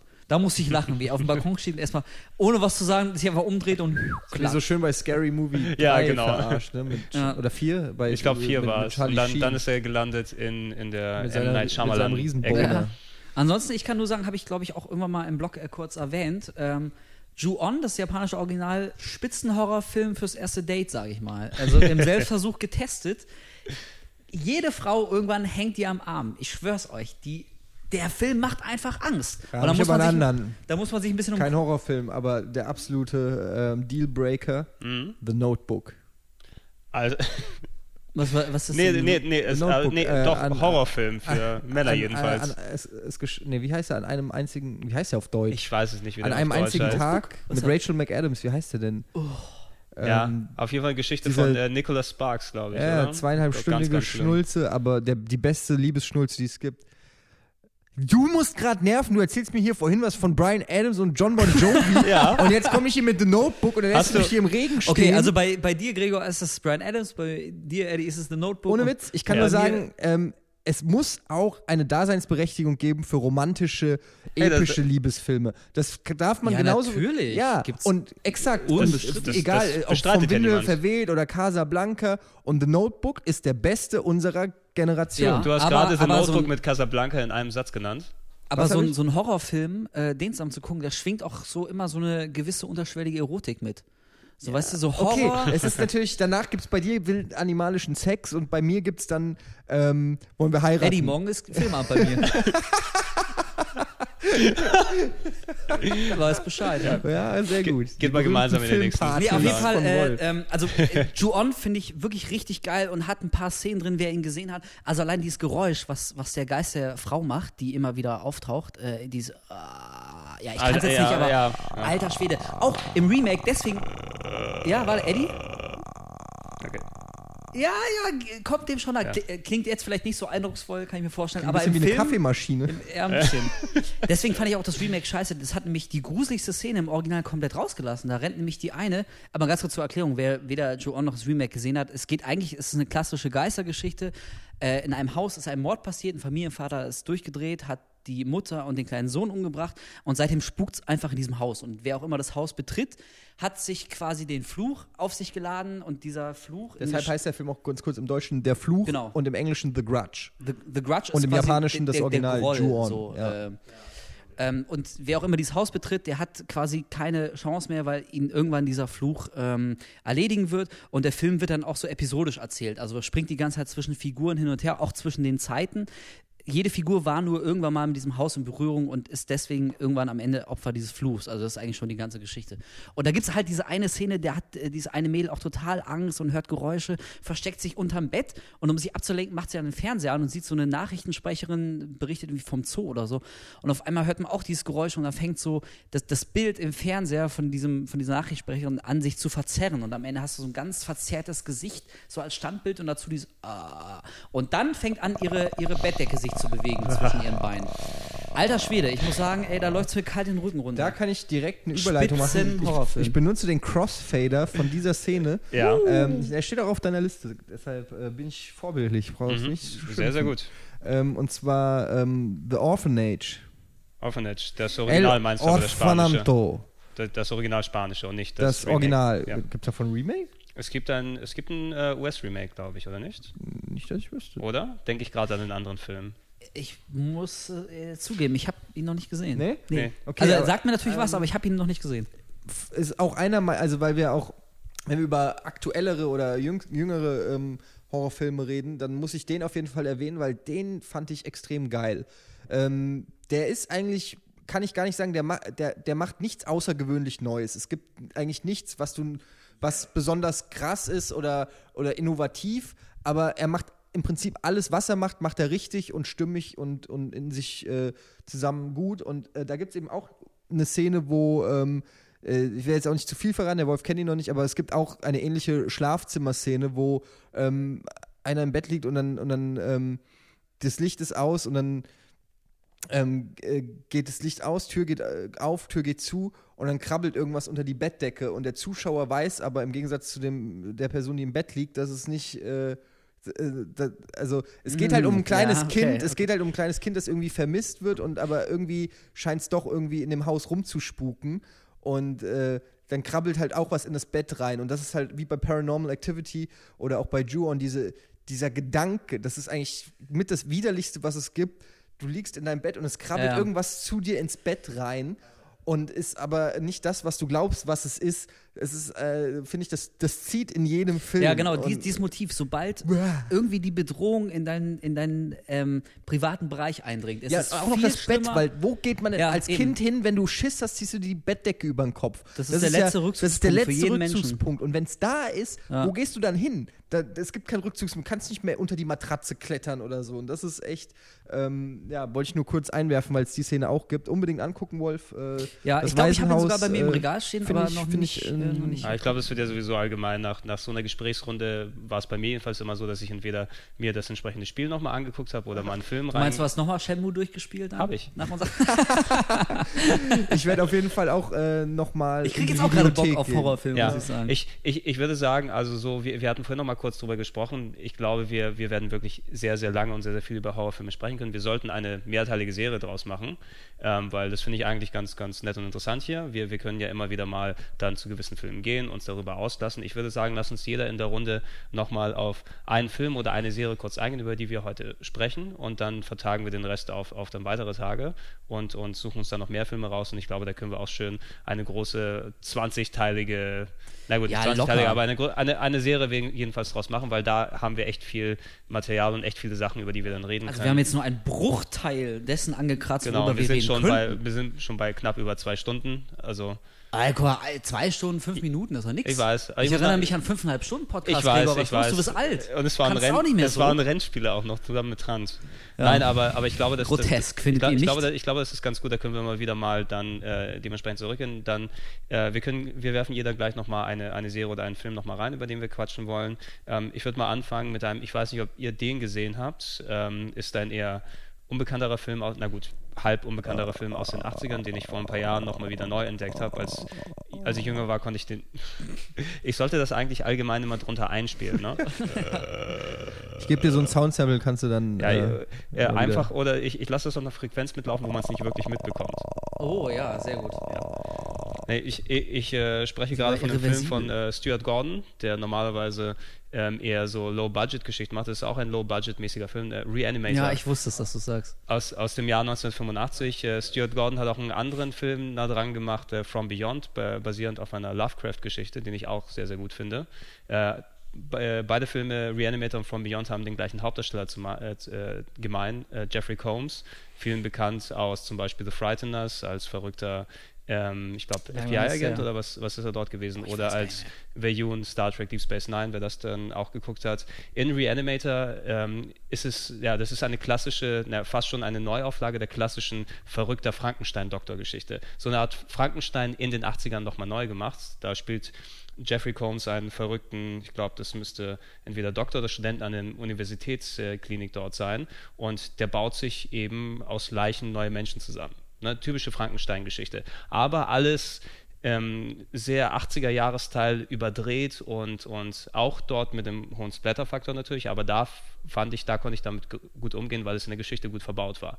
Und ähm, der hat natürlich, ähm, da es ein Low-Budget-Film aus den 80ern ist, die Effekte sind teilweise schon ziemlich cheesy, dann dort sind. Aber der ich sprechende finde, Kopf. Der sprechende Kopf oder da gibt es da gibt's eine Szene, wo ja, ähm, das Grundkonzept des Films ist nicht nur, dass der, der, der, der Doktor dort neue Menschen zusammenbaut aus alten Leichenteilen, sondern er hat ein, ein Serum erfunden, das man Leichenteilen injizieren kann und dass die wieder zum Leben erwecken. Und es muss nicht nur, es, es kann auch nur eine Hand sein oder nur ein Körper und so weiter. Es muss nicht eben ein Kopf dranhängen. Da gibt es diese eine bekannte Szene oder die, die eine Szene, die, die, die vielen Leuten im Gedächtnis ist, wo dann ähm, der, der Arzt dem Antagonisten sozusagen den Kopf abtrennt aber der quasi sein Körper noch dieses Serum in hat und dann der, der kopflose Körper sich seinen Kopf wieder drauf tut und dann also äh, das sind solche Geschichten, die dort im Film dann dementsprechend Das war dann aber nicht zu hart für dich. Nee, Weil der ist ja also so von der, von der grafischen nicht. Gewalt her, sieht man ja schon so ein bisschen der, der, was. Der, der ist schon ordentlich. Ich, ich, ich, ich, kann es nicht genau auf einen, auf einen bestimmten Punkt sagen, wo ich dann sage, das ist zu viel für mich oder das ist nicht zu viel für mich. Ich fand äh, speziell sowas wie Reanimator, da konnte ich mit gut umgehen und den habe ich dann auch äh, gut gucken können, obwohl mich danach, also ich bin dann auch geschafft, wenn ich den dann zum ersten Mal geschaut habe. weil es, das, das nimmt einen natürlich doch schon mal mit. Und bei anderen Sachen, da weiß ich, ich weiß, ich gehe ich geh nicht in ein Kino, ich werde mir nie Hostel angucken, weil ich glaube, das würde ich dann nicht. Aber der ist so lasch, also nicht lasch im Sinne von, der weckt gar nichts in mir. Also Hostel konnte ich mir angucken. Ja, der hat schon ein paar fiese Szenen, so gerade im ersten wow. Teil. Ja, aber der, der, ja, doch, ey, hier mit der, mit der Achillessehne und so. Ja, kann ich Hier, ja, steh auf, du bist frei gab es ja. alles schon. Ja, ich meine, ich mein, das, ja, ist, ja, das, ist, das ist eben diese, diese, klassische Art, wo ich weiß, dass Torture Porn eben für mich nicht ähm, das Genre sein wird. Und Torture Porn ist in der Hinsicht ja dort damit gemeint, dass natürlich der, der sexuelle Aspekt könnte dort mit rein reingehen. Es geht ja mehr dann darum, wie ähm, quasi frei mit der Gewalt dann umgegangen wird, dass die Kamera direkt draufhält. Der typische Money Shot auf die, auf die Splatter und Gewalt, der dort eben davor herrschend ist, das ist was, mit dem ich überhaupt nicht umgehen könnte. Aber ja, wobei, gesagt, also wir, wir wollen jetzt, wir wollen jetzt auch nicht nee, zu tief ich, in dieses Thema, aber ich wollte nur sagen, äh, diese, diese Torture-Porn-Welle, ähm, das hat ja, äh, ich glaube, wir haben auch schon mal drüber gesprochen, das hat ja auch einen gewissen Grund, warum das vor ein paar Jahren erst wieder aufgekommen ist. Eli Roth, der Regisseur von äh, Hostel hat auch gesagt, was ihn inspiriert hat äh, zu dieser Art von Horrorfilm, Hostel nämlich, waren diese typischen ähm, der Al-Qaida-Entführungsvideos, also wo irgendjemand quasi anderen Leuten ausgeliefert ist auf Gedeih und Verderb und man im krassesten Fall auch mit ansieht, dass sie ihn dann irgendwie köpfen oder ja, sonst furchtbare Dinge tun. Enthauptung so ja, genau, weil er meinte, äh, die, dieser Gedanke, dass du irgendwann, also wenn dir klar wird, dass du aus dieser Situation nicht mehr lebend rauskommst. Du kannst mit denen reden, du kannst schreien, du kannst flehen, du bist da irgendwie auf so einen Stuhl gebunden und du weißt, der holt sich gleich Messer und wieder den Kopf abschneiden. Also du, du kommst, du kannst da rational äh, nicht mehr mit irgendwem argumentieren oder dich da raus, äh, rausreden. Ähm, ja, also auf jeden Fall, deswegen, wie gesagt, wir wollen es gar nicht vertiefen, aber, aber diese, diese Torture-Porn-Welle, man muss das auch immer so ein bisschen im äh, Kontext sehen, warum das gerade jetzt wieder, wieder ähm, auf so einer auf so einem Vormarsch ist. Also das kommt, sowas mhm. kommt ja auch selten irgendwie aus dem Nix. Und jetzt ebbt es nee, ja auch langsam war, wieder schon ein bisschen ab. Ja, das war jetzt eine Tangente, auf die ich nochmal kurz abgeglitten bin. Ich sag dir, der Slasher kommt wieder.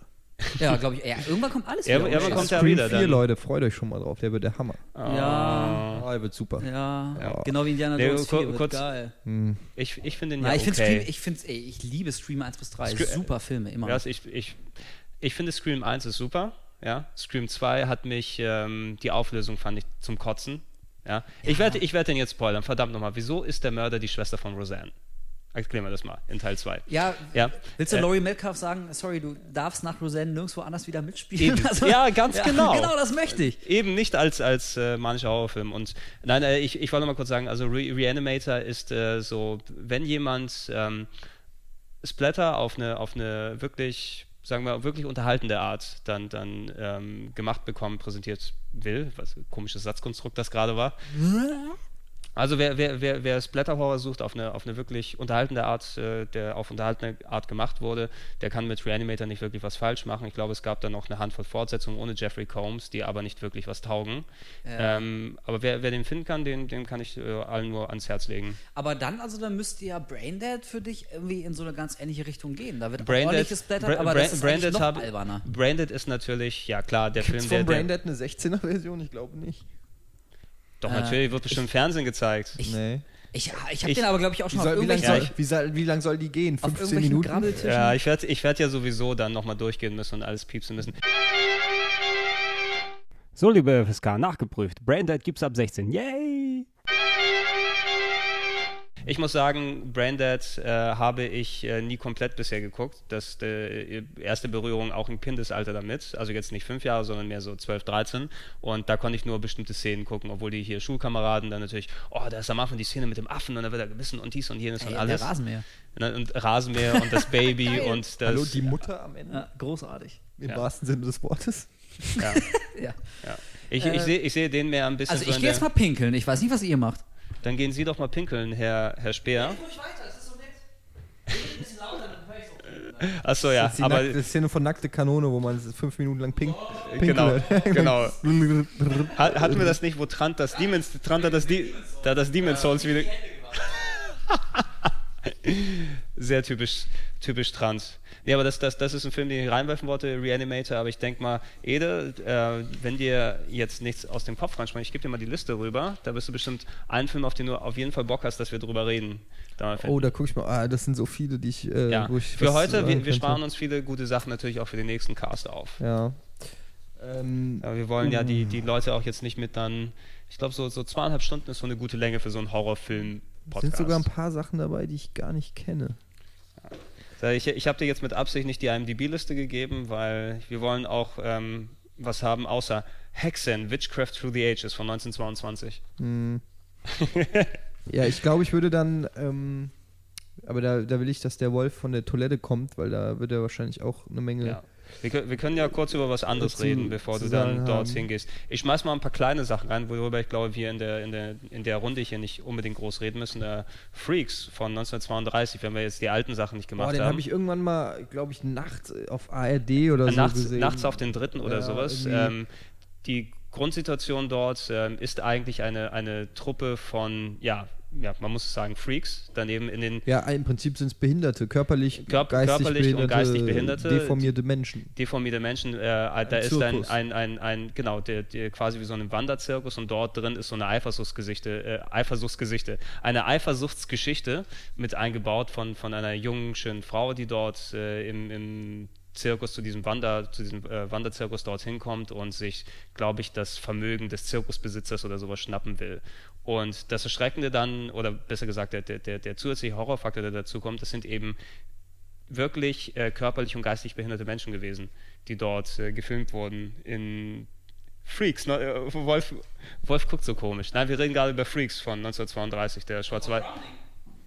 War das dort Brownie? Ich weiß nicht. Der, der Zw- ja, genau, genau. She's one of us. Ich habe ja noch gar kein Mikro. du hast noch gar Todd keinen Mik- Browning, 32, habe ich, äh, ja, ist super, geil. Mit, hat- mit, mit, dem, mit dem Typen ohne Arme und Beine, Typen ohne Arme und der Beine. sich die Zigarette anzündet. der sich die Zigarette anzünden kann, von, von dem ich gelesen habe, der, der ähm, hat gerne Leute erschreckt, indem er sich hat in einen Koffer einschließen lassen. ja, und dann haben die Leute den Koffer aufgemacht und da war der drin. Äh, ja, Wenn man es Spitzenfilm. Kann. Ja, alles klar. Nee, wir, wir hatten das gerade nur kurz reingeworfen, weil wir dachten, wir müssen die Zeit ein wenig überbrücken, bis du wieder da bist. Wieso? Redet doch fröhlich weiter, liebe Freunde. Ich steige einfach Nee, mal ich rein. wollte, der, äh, der, der ähm, Gregor hat mich äh, gefragt, wer- über welchen Film ich jetzt noch, bevor wir das Podcast beenden, ähm, noch reden Ach, will. schon. Und dann habe ich aber gedacht, Ja. da möchte ich, dass du dabei bist. Ach so, Ja, okay. ohne Äh, Wolf du macht musst keinen trotzdem den ersten Spaß. Vorschlag. Ich gucke auch mal auf meine Liste. Also ich Ja. würde gerne dann vielleicht noch Ach Gott, wir können noch so über, viel über reden. Blair Witch Project ein bisschen reden. Yeah. Ja, Hm? Was denn? denn? Ja. können wir. Ähm, weil das für mich auch wieder so ein Meilenstein im, im, im Genre an sich ist. Ich, äh, es gibt ja immer die, die, den Klassenprimus und dann gibt es die anderen, die sich danach melden und sagen, das wollte ich auch gerade sagen. Und ähm, Blair Witch Project ist für mich so ein bisschen der Klassenprimus. Äh, ist sicherlich auch Geschmackssache, genauso wie bei, bei Paranormal Activity gibt es ganz viele Leute, die damit nichts anfangen können, die es langweilig finden, albern finden, genervt waren oder was weiß ich. Ich kann nur sagen, als ich ihn gesehen habe, das war auch genau zu dem Zeitpunkt, wo dieser Internet-Hype ausgebrochen ist, zu dem Film, ähm, wo im Internet erste Sachen aufgetaucht sind, ähm, vermeintliche Spuren und man sich nicht so, das, da war man ja noch nicht im Internet so zu Hause, wie das heute ist und du wusstest nicht genau so, ist es jetzt echt? Was haben die da für Sachen gefunden? Und äh, da war das äh, Wort virales Marketing noch nicht so allumfassend, wie das heute ist. Ähm, und ich will nicht sagen, dass ich das alles geglaubt habe oder so, aber es hat zumindest eine gewisse Neugier geweckt. Und dann war ich in dem Film ähm, drinne und äh, bis, bis ganz zum, bis zur Punchline eigentlich am Ende. Mhm. Ähm, ich glaube, man kann das ja auch durchaus spoilen mittlerweile. Also Blair Witch Project, wer noch das nicht ist elf kennt, Jahre her. Ja, also ihr hattet genug Ja. Zeit. Ansonsten stell, stellt euch jetzt taub Ja, oder also man, guckt sich, man guckt sich Teil 2 an, dann. Ja. Und ähm, wobei der auch ein paar gute Schocks Egal. Auf jeden Ja, und Fall. diese Gothic-Tussi war heiß. ähm, bei Blair Witch Project 1 ähm, ist ja, gibt es ja dann am Ende diese Szene, wo sie in diesem, in diesem verlassenen Haus im Wald sind und Panik direkt und, die, und, und sie rennen da die Treppen runter und einer ist weg und dann sieht man mit dem letzten Schuss quasi den einen Typen, ähm, wie er so die Wand anguckt. Und wird ja vorher, in der Story wird ja erzählt, dass diese Blair Witch-Hexe ähm, immer die Kinder äh, abgeschlachtet hat und den Kindern gesagt hat, sie müssen, bevor sie abgeschlachtet wurden, quasi die Wand angucken, ähm, damit sie nicht sehen, was sie da mit den anderen Kindern macht. Und das hat man aber zu dem Zeitpunkt eigentlich schon fast wieder vergessen. Ja, weil das ich wird irgendwie ganz vergessen. am Anfang so ein bisschen Ja, ja. beiläufig erzählt. Ähm, und dann passieren halt die ganzen anderen Sachen, irgendwie Steinhaufen vorm Zelt und keine Ahnung, verli ver verlieren sich im Wald und kacken sich gegenseitig an. Also nicht ähm, Ja, Ich glaub, hast einen nein, nein, eben. Blair Bitch Also- Project. also sie- sie- Im motzen- übertragenen Sinne. sie motzen sich an und äh, ich stelle mir gerade so die Leute, die den Film nicht mir. kennen. Ja, Ja. ja also äh, sie motzen sich gegenseitig an Ja. und ähm, dann gibt es halt diese Szene, da am Ende es spitzt sich alles zu, es wird immer, immer panischer, man wächst immer mehr mit diesen äh, Leuten da ähm, im, im Wald, man kann sich immer mehr mit dieser beschissenen Situation, in der die stecken, identifizieren. Und ähm, wenn man nicht zu den Leuten gehört, die sagen, äh, wieso folgen die nicht einfach dem Bach zur Quelle oder so. Es gibt ja dann immer irgendwie die, die Pseudo-Schlauen, die, Mhm. also, warum klettern die nicht auf den Baumwipfel und pfeifen oder, äh, oder warum basteln die sich nicht ein Flugzeug aus dem, natürlich, es gibt, weißt du, es ist ja, Ein das, Flugzeug. das ist das gleiche wie bei Lost oder so, wo du immer irgendwelche, du kannst natürlich den Film, Können wir bitte es ist nicht ein, über Lost reden? es ist ja letztendlich ein Film und natürlich kannst du den irgendwann so weit zerlegen und zersägen, dass er vielleicht zusammenfällt in sich, aber wenn man sich darauf einlässt, dann funktioniert es schon ganz gut, dass man da in diese Atmosphäre reingezogen wird. Und dann landen sie halt in diesem Haus und man hat diese Geschichte vergessen. Und in dieser letzten Szene sieht man es und dann ist der Film quasi zu Ende. Und du gehst erstmal raus und dann macht es irgendwann bei dir so Klick. Und du hast es gerafft. Und plötzlich scheint alles Sinn zu machen, was in diesem Film erzählt. Plötzlich denkst du über die Hinweise nach, die du im Internet gefunden hast, plötzlich denkst du über die Gespräche nach, über all den kleinen Mist. Und es kommt wie so, wie so ein Nachgeschmack bei einem leckeren Essen. Hol dich auf einmal so ein Schauer ein. Davor war es eher so, ja, schon auch anstrengend und auch beklemmend, aber dann hast du plötzlich das Gefühl, Alter, alles, was hier gerade auf pseudorealistisch gemacht wurde, hat eine, eine paranormale Ebene gerade bekommen, die dir richtig Angst macht. Ähm, weil der Film war ja bis dahin super authentisch gemacht. Also es gab ja keine besonderen, es, es gab keine Special Effects, keine Geistererscheinungen. Das Schlimmste, was zu sehen war, waren halt Geräusche und, und gehäufte Steine, aber alles nur so Sachen, die du dir vielleicht noch irgendwie ein bisschen erklären kannst. Aber als du dann siehst, wie der Typ die Wand anguckt, das ist so ein bisschen auch bei Paranormal Activity, ich sehe das auch so ein bisschen als, als ähm, ähm, Not, als, so ein, ähm, wie, wie sagt man, so ein Wink, Ja, so ein, ein ähm, eine Hommage oder so, ja, Ja. genau, einen Hut ziehen vor, vor Blair Witch Project, als sie so am Bett einfach nur steht und in fast der gleichen Haltung vor diesem Bett steht, ähm, im Zeitraffer für Stunden, wie ähm, der Typ an der Wand steht bei Blair Project. Müsst ihr mal drauf achten, ist fast genau die gleiche ähm, Körperhaltung. Und das fand ich einfach super scary und mich hat der Film super mitgenommen. Es war wirklich auch so ein Film, wo ich anschließend nur drüber nachgedacht habe und, und äh, total in den Bann gezogen war und der mich einfach auch auf einer psychischen Ebene unheimlich berührt hat. Ähm, dann gab es natürlich ganz viele Filme, die es nachgemacht haben. Dieses ähm, Shaky Cam und aus erster Sicht, also viele finden ja Cloverfield gut, ich find, fand ihn ja leider nicht gut.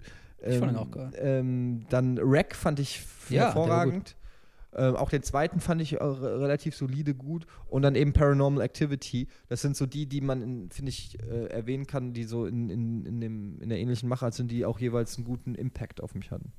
Hm, ja, es scheint ja, es braucht immer ja ein paar Jährchen, wo dann der das aus dem aus dem öffentlichen öffentlichen Gedächtnis wieder rausgeflogen ist. Ne? Also Blair Witch Project, wann war das jetzt gewesen? 99, 99 war das. 99 war das. Ne? Und Paranormal Activity hat ja auf eine ähnliche Art dann gegriffen mit einem Film, der sehr sehr low budget gedreht wurde und ähm, dann äh, trotzdem dann, oh, oh, da müsst ihr hin, müsst ihr euch den angucken, ne? der ist ja fast wie, könnte ja so sein und so weiter und so fort. Ähm, ich, ich hatte Blair Witch Project erst viel, viel später gesehen, deshalb, da war ich, da hat der leider gar keinen Impact mehr auf mich dann gehabt, weil da natürlich alles schon tausendfach parodiert wurde, was du innerhalb ja, des okay, Films gesehen hast. Und dann, äh, so ein Film wirkt nur auch wirklich, wenn, da, es hat alles zusammengepasst dort. Wir sind, ähm, heutzutage wirklich mehr Firmen im Internet, wie das dann alles aussehen kann. Da würde so eine Art virales Marketing nicht mehr wirklich wirken. Ähm, aber Paranormal Activity auf, auf eine andere Art gegriffen und ich glaube, für solche Filme muss man auch irgendwie schon bereit sein, sich darauf einzulassen, die haben wir doch vorhin Ja, genau, man muss den, genau, darüber haben wir äh, im Vorfeld des Podcasts schon gesprochen. Man muss auch einfach in der richtigen Stimmung dafür sein. Also es muss auch alles passen. Man darf solche Filme wirklich nicht irgendwie in so einer lustigen Runde mit Kumpels gucken, wo alle zwei Sekunden jemand ein Bier holen geht oder aufs Klo rennt oder über Fußball geredet wird oder auch im Kino, wenn du Pech hast, das erlebe ich immer wieder. Äh, und die ganze, ja genau, die ganze Vorstellung ist voller Spacken, wo ich mir jetzt mal denke, A, halte die Fresse und B, ich gehe nie wieder ins Kino. Ihr macht mir jeden Film kaputt, ihr Wichser.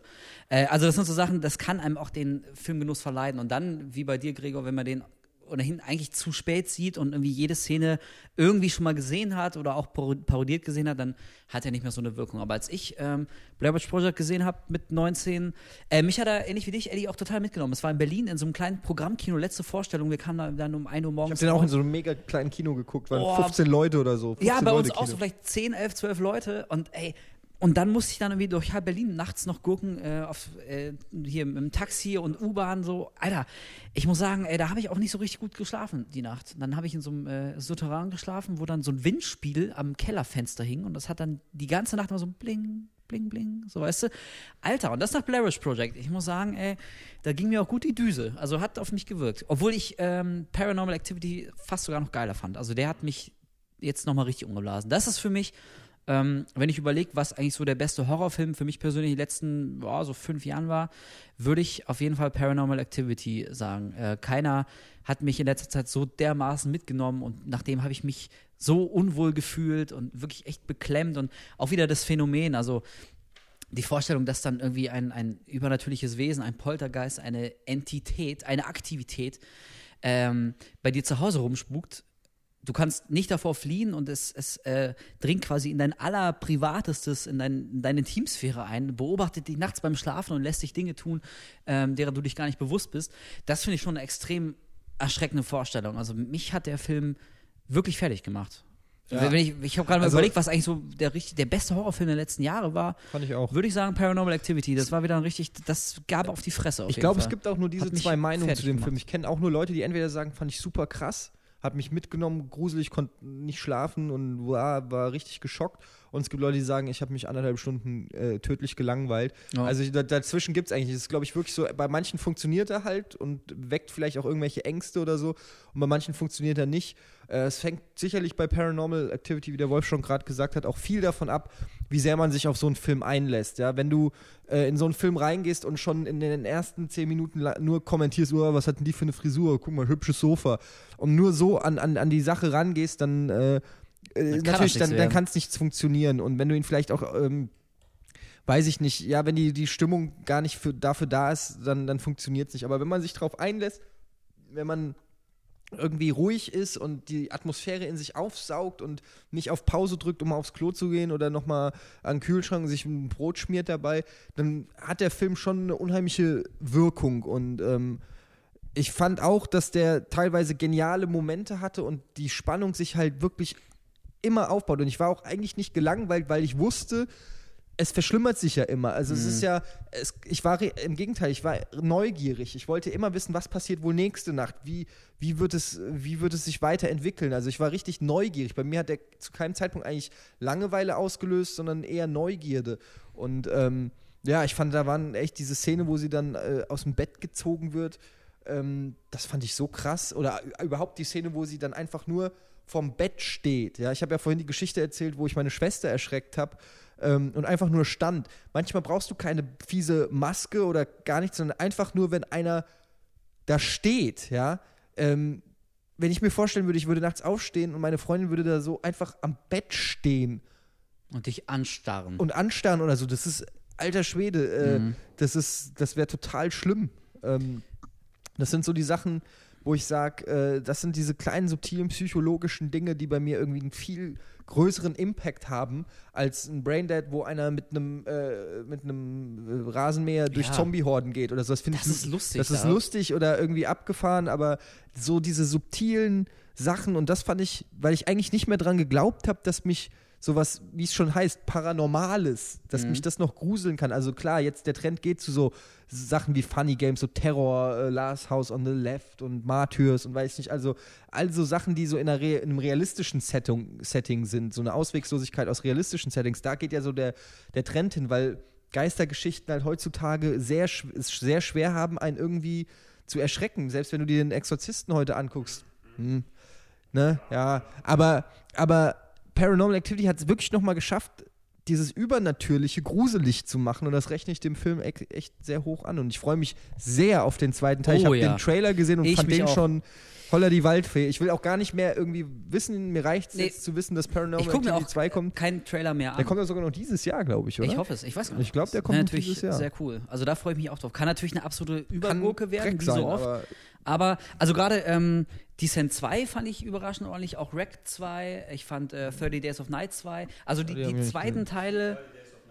Dark Days. Ey, nicht lachen, der, der ist nicht, nicht äh, sensationell, aber der ist gar nicht so schlecht und vor allem auch richtig derbe. Der hat ein paar Szenen, also selbst ich, da musste ich mal kurz die Augen zusammenkneifen, da geht's auch nicht zur Sache. Auf jeden Fall, ich wollte sagen, äh, von daher, es hat sich ja in letzter Zeit öfter mal gezeigt, dass so zweite Teile von so Semi-Hits, dass sie auch äh, zumindest im ersten Teil nicht unbedingt nachstehen. Von daher kann ich mir vorstellen, dass Paranormal Activity 2 zumindest keine totale Enttäuschung wird, weil äh, mir geht's ähnlich, Eddie, wie dir. Ich fand den auch, weil du meintest, ähm, äh, du warst immer neugierig darauf zu sehen, was als nächstes passiert. Ging mir genauso, aber jedes Mal, wenn so eine Nachtsequenz kam, weißt du, dann Ja, genau. Ablende und dann hast du gesehen, wie sie liegen im Bett und dann siehst du irgendwie unten rechts wie Nacht 4, 23.17 Uhr. Ja, es war auch wie so ein Alter, da brach, Suchbild, wo Da man- brach mir schon der kalte Ja. Schweiß aus, ey. Was kommt als Bei nächstes? Paran oh mir war das bei Paranormal Activity war das wie so ein Wo ist Waldo Suchbild. Ja. Äh, du hast Du wirklich da geguckt. Du hast geguckt, war da gerade was? Hat sich der Schatten gerade verändert? Ist da vielleicht an der Tür was? Äh, ich habe vorhin zum Wolf gesagt, diese eine Szene, wo, wo er sagt, hast du das gehört? Und dann sitzen sie so beide im Bett,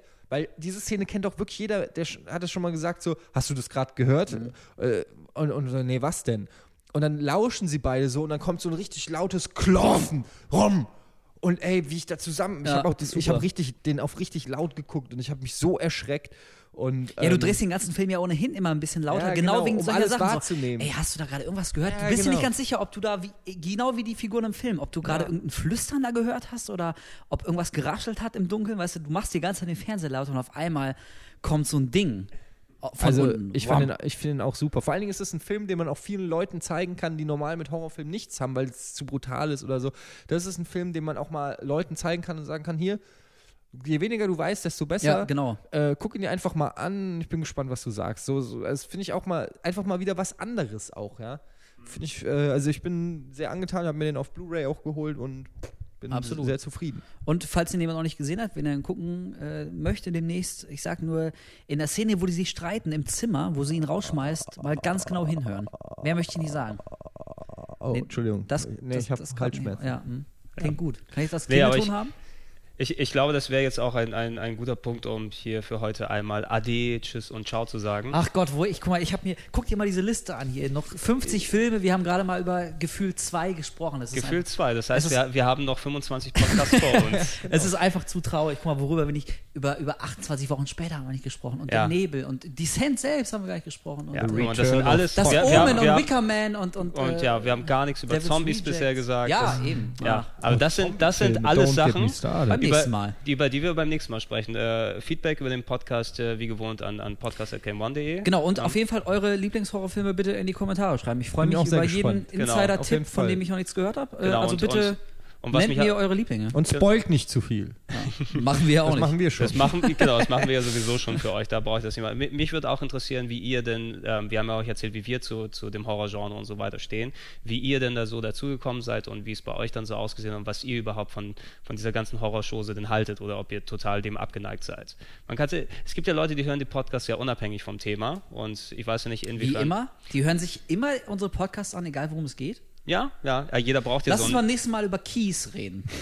Alicia Keys.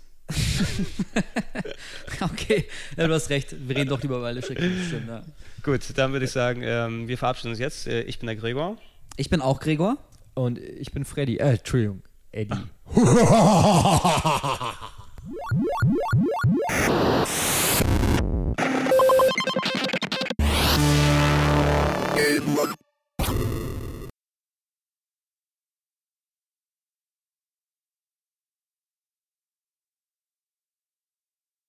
Das war das Ende. So. Ähm, Ede, gib mir doch noch mal eine halbe Minute von dem Geräusch, das packe ich hinten dran als. Moment. Ja.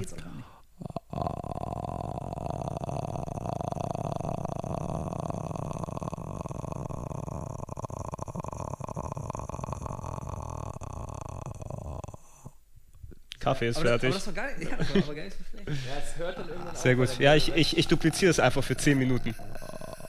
Ich kann es gar nicht.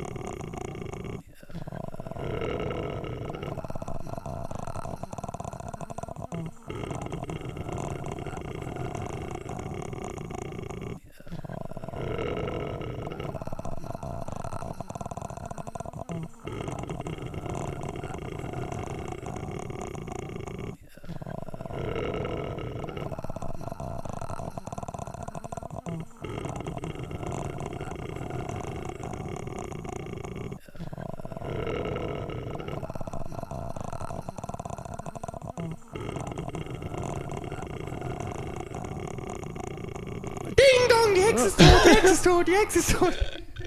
Sehr gut. Super.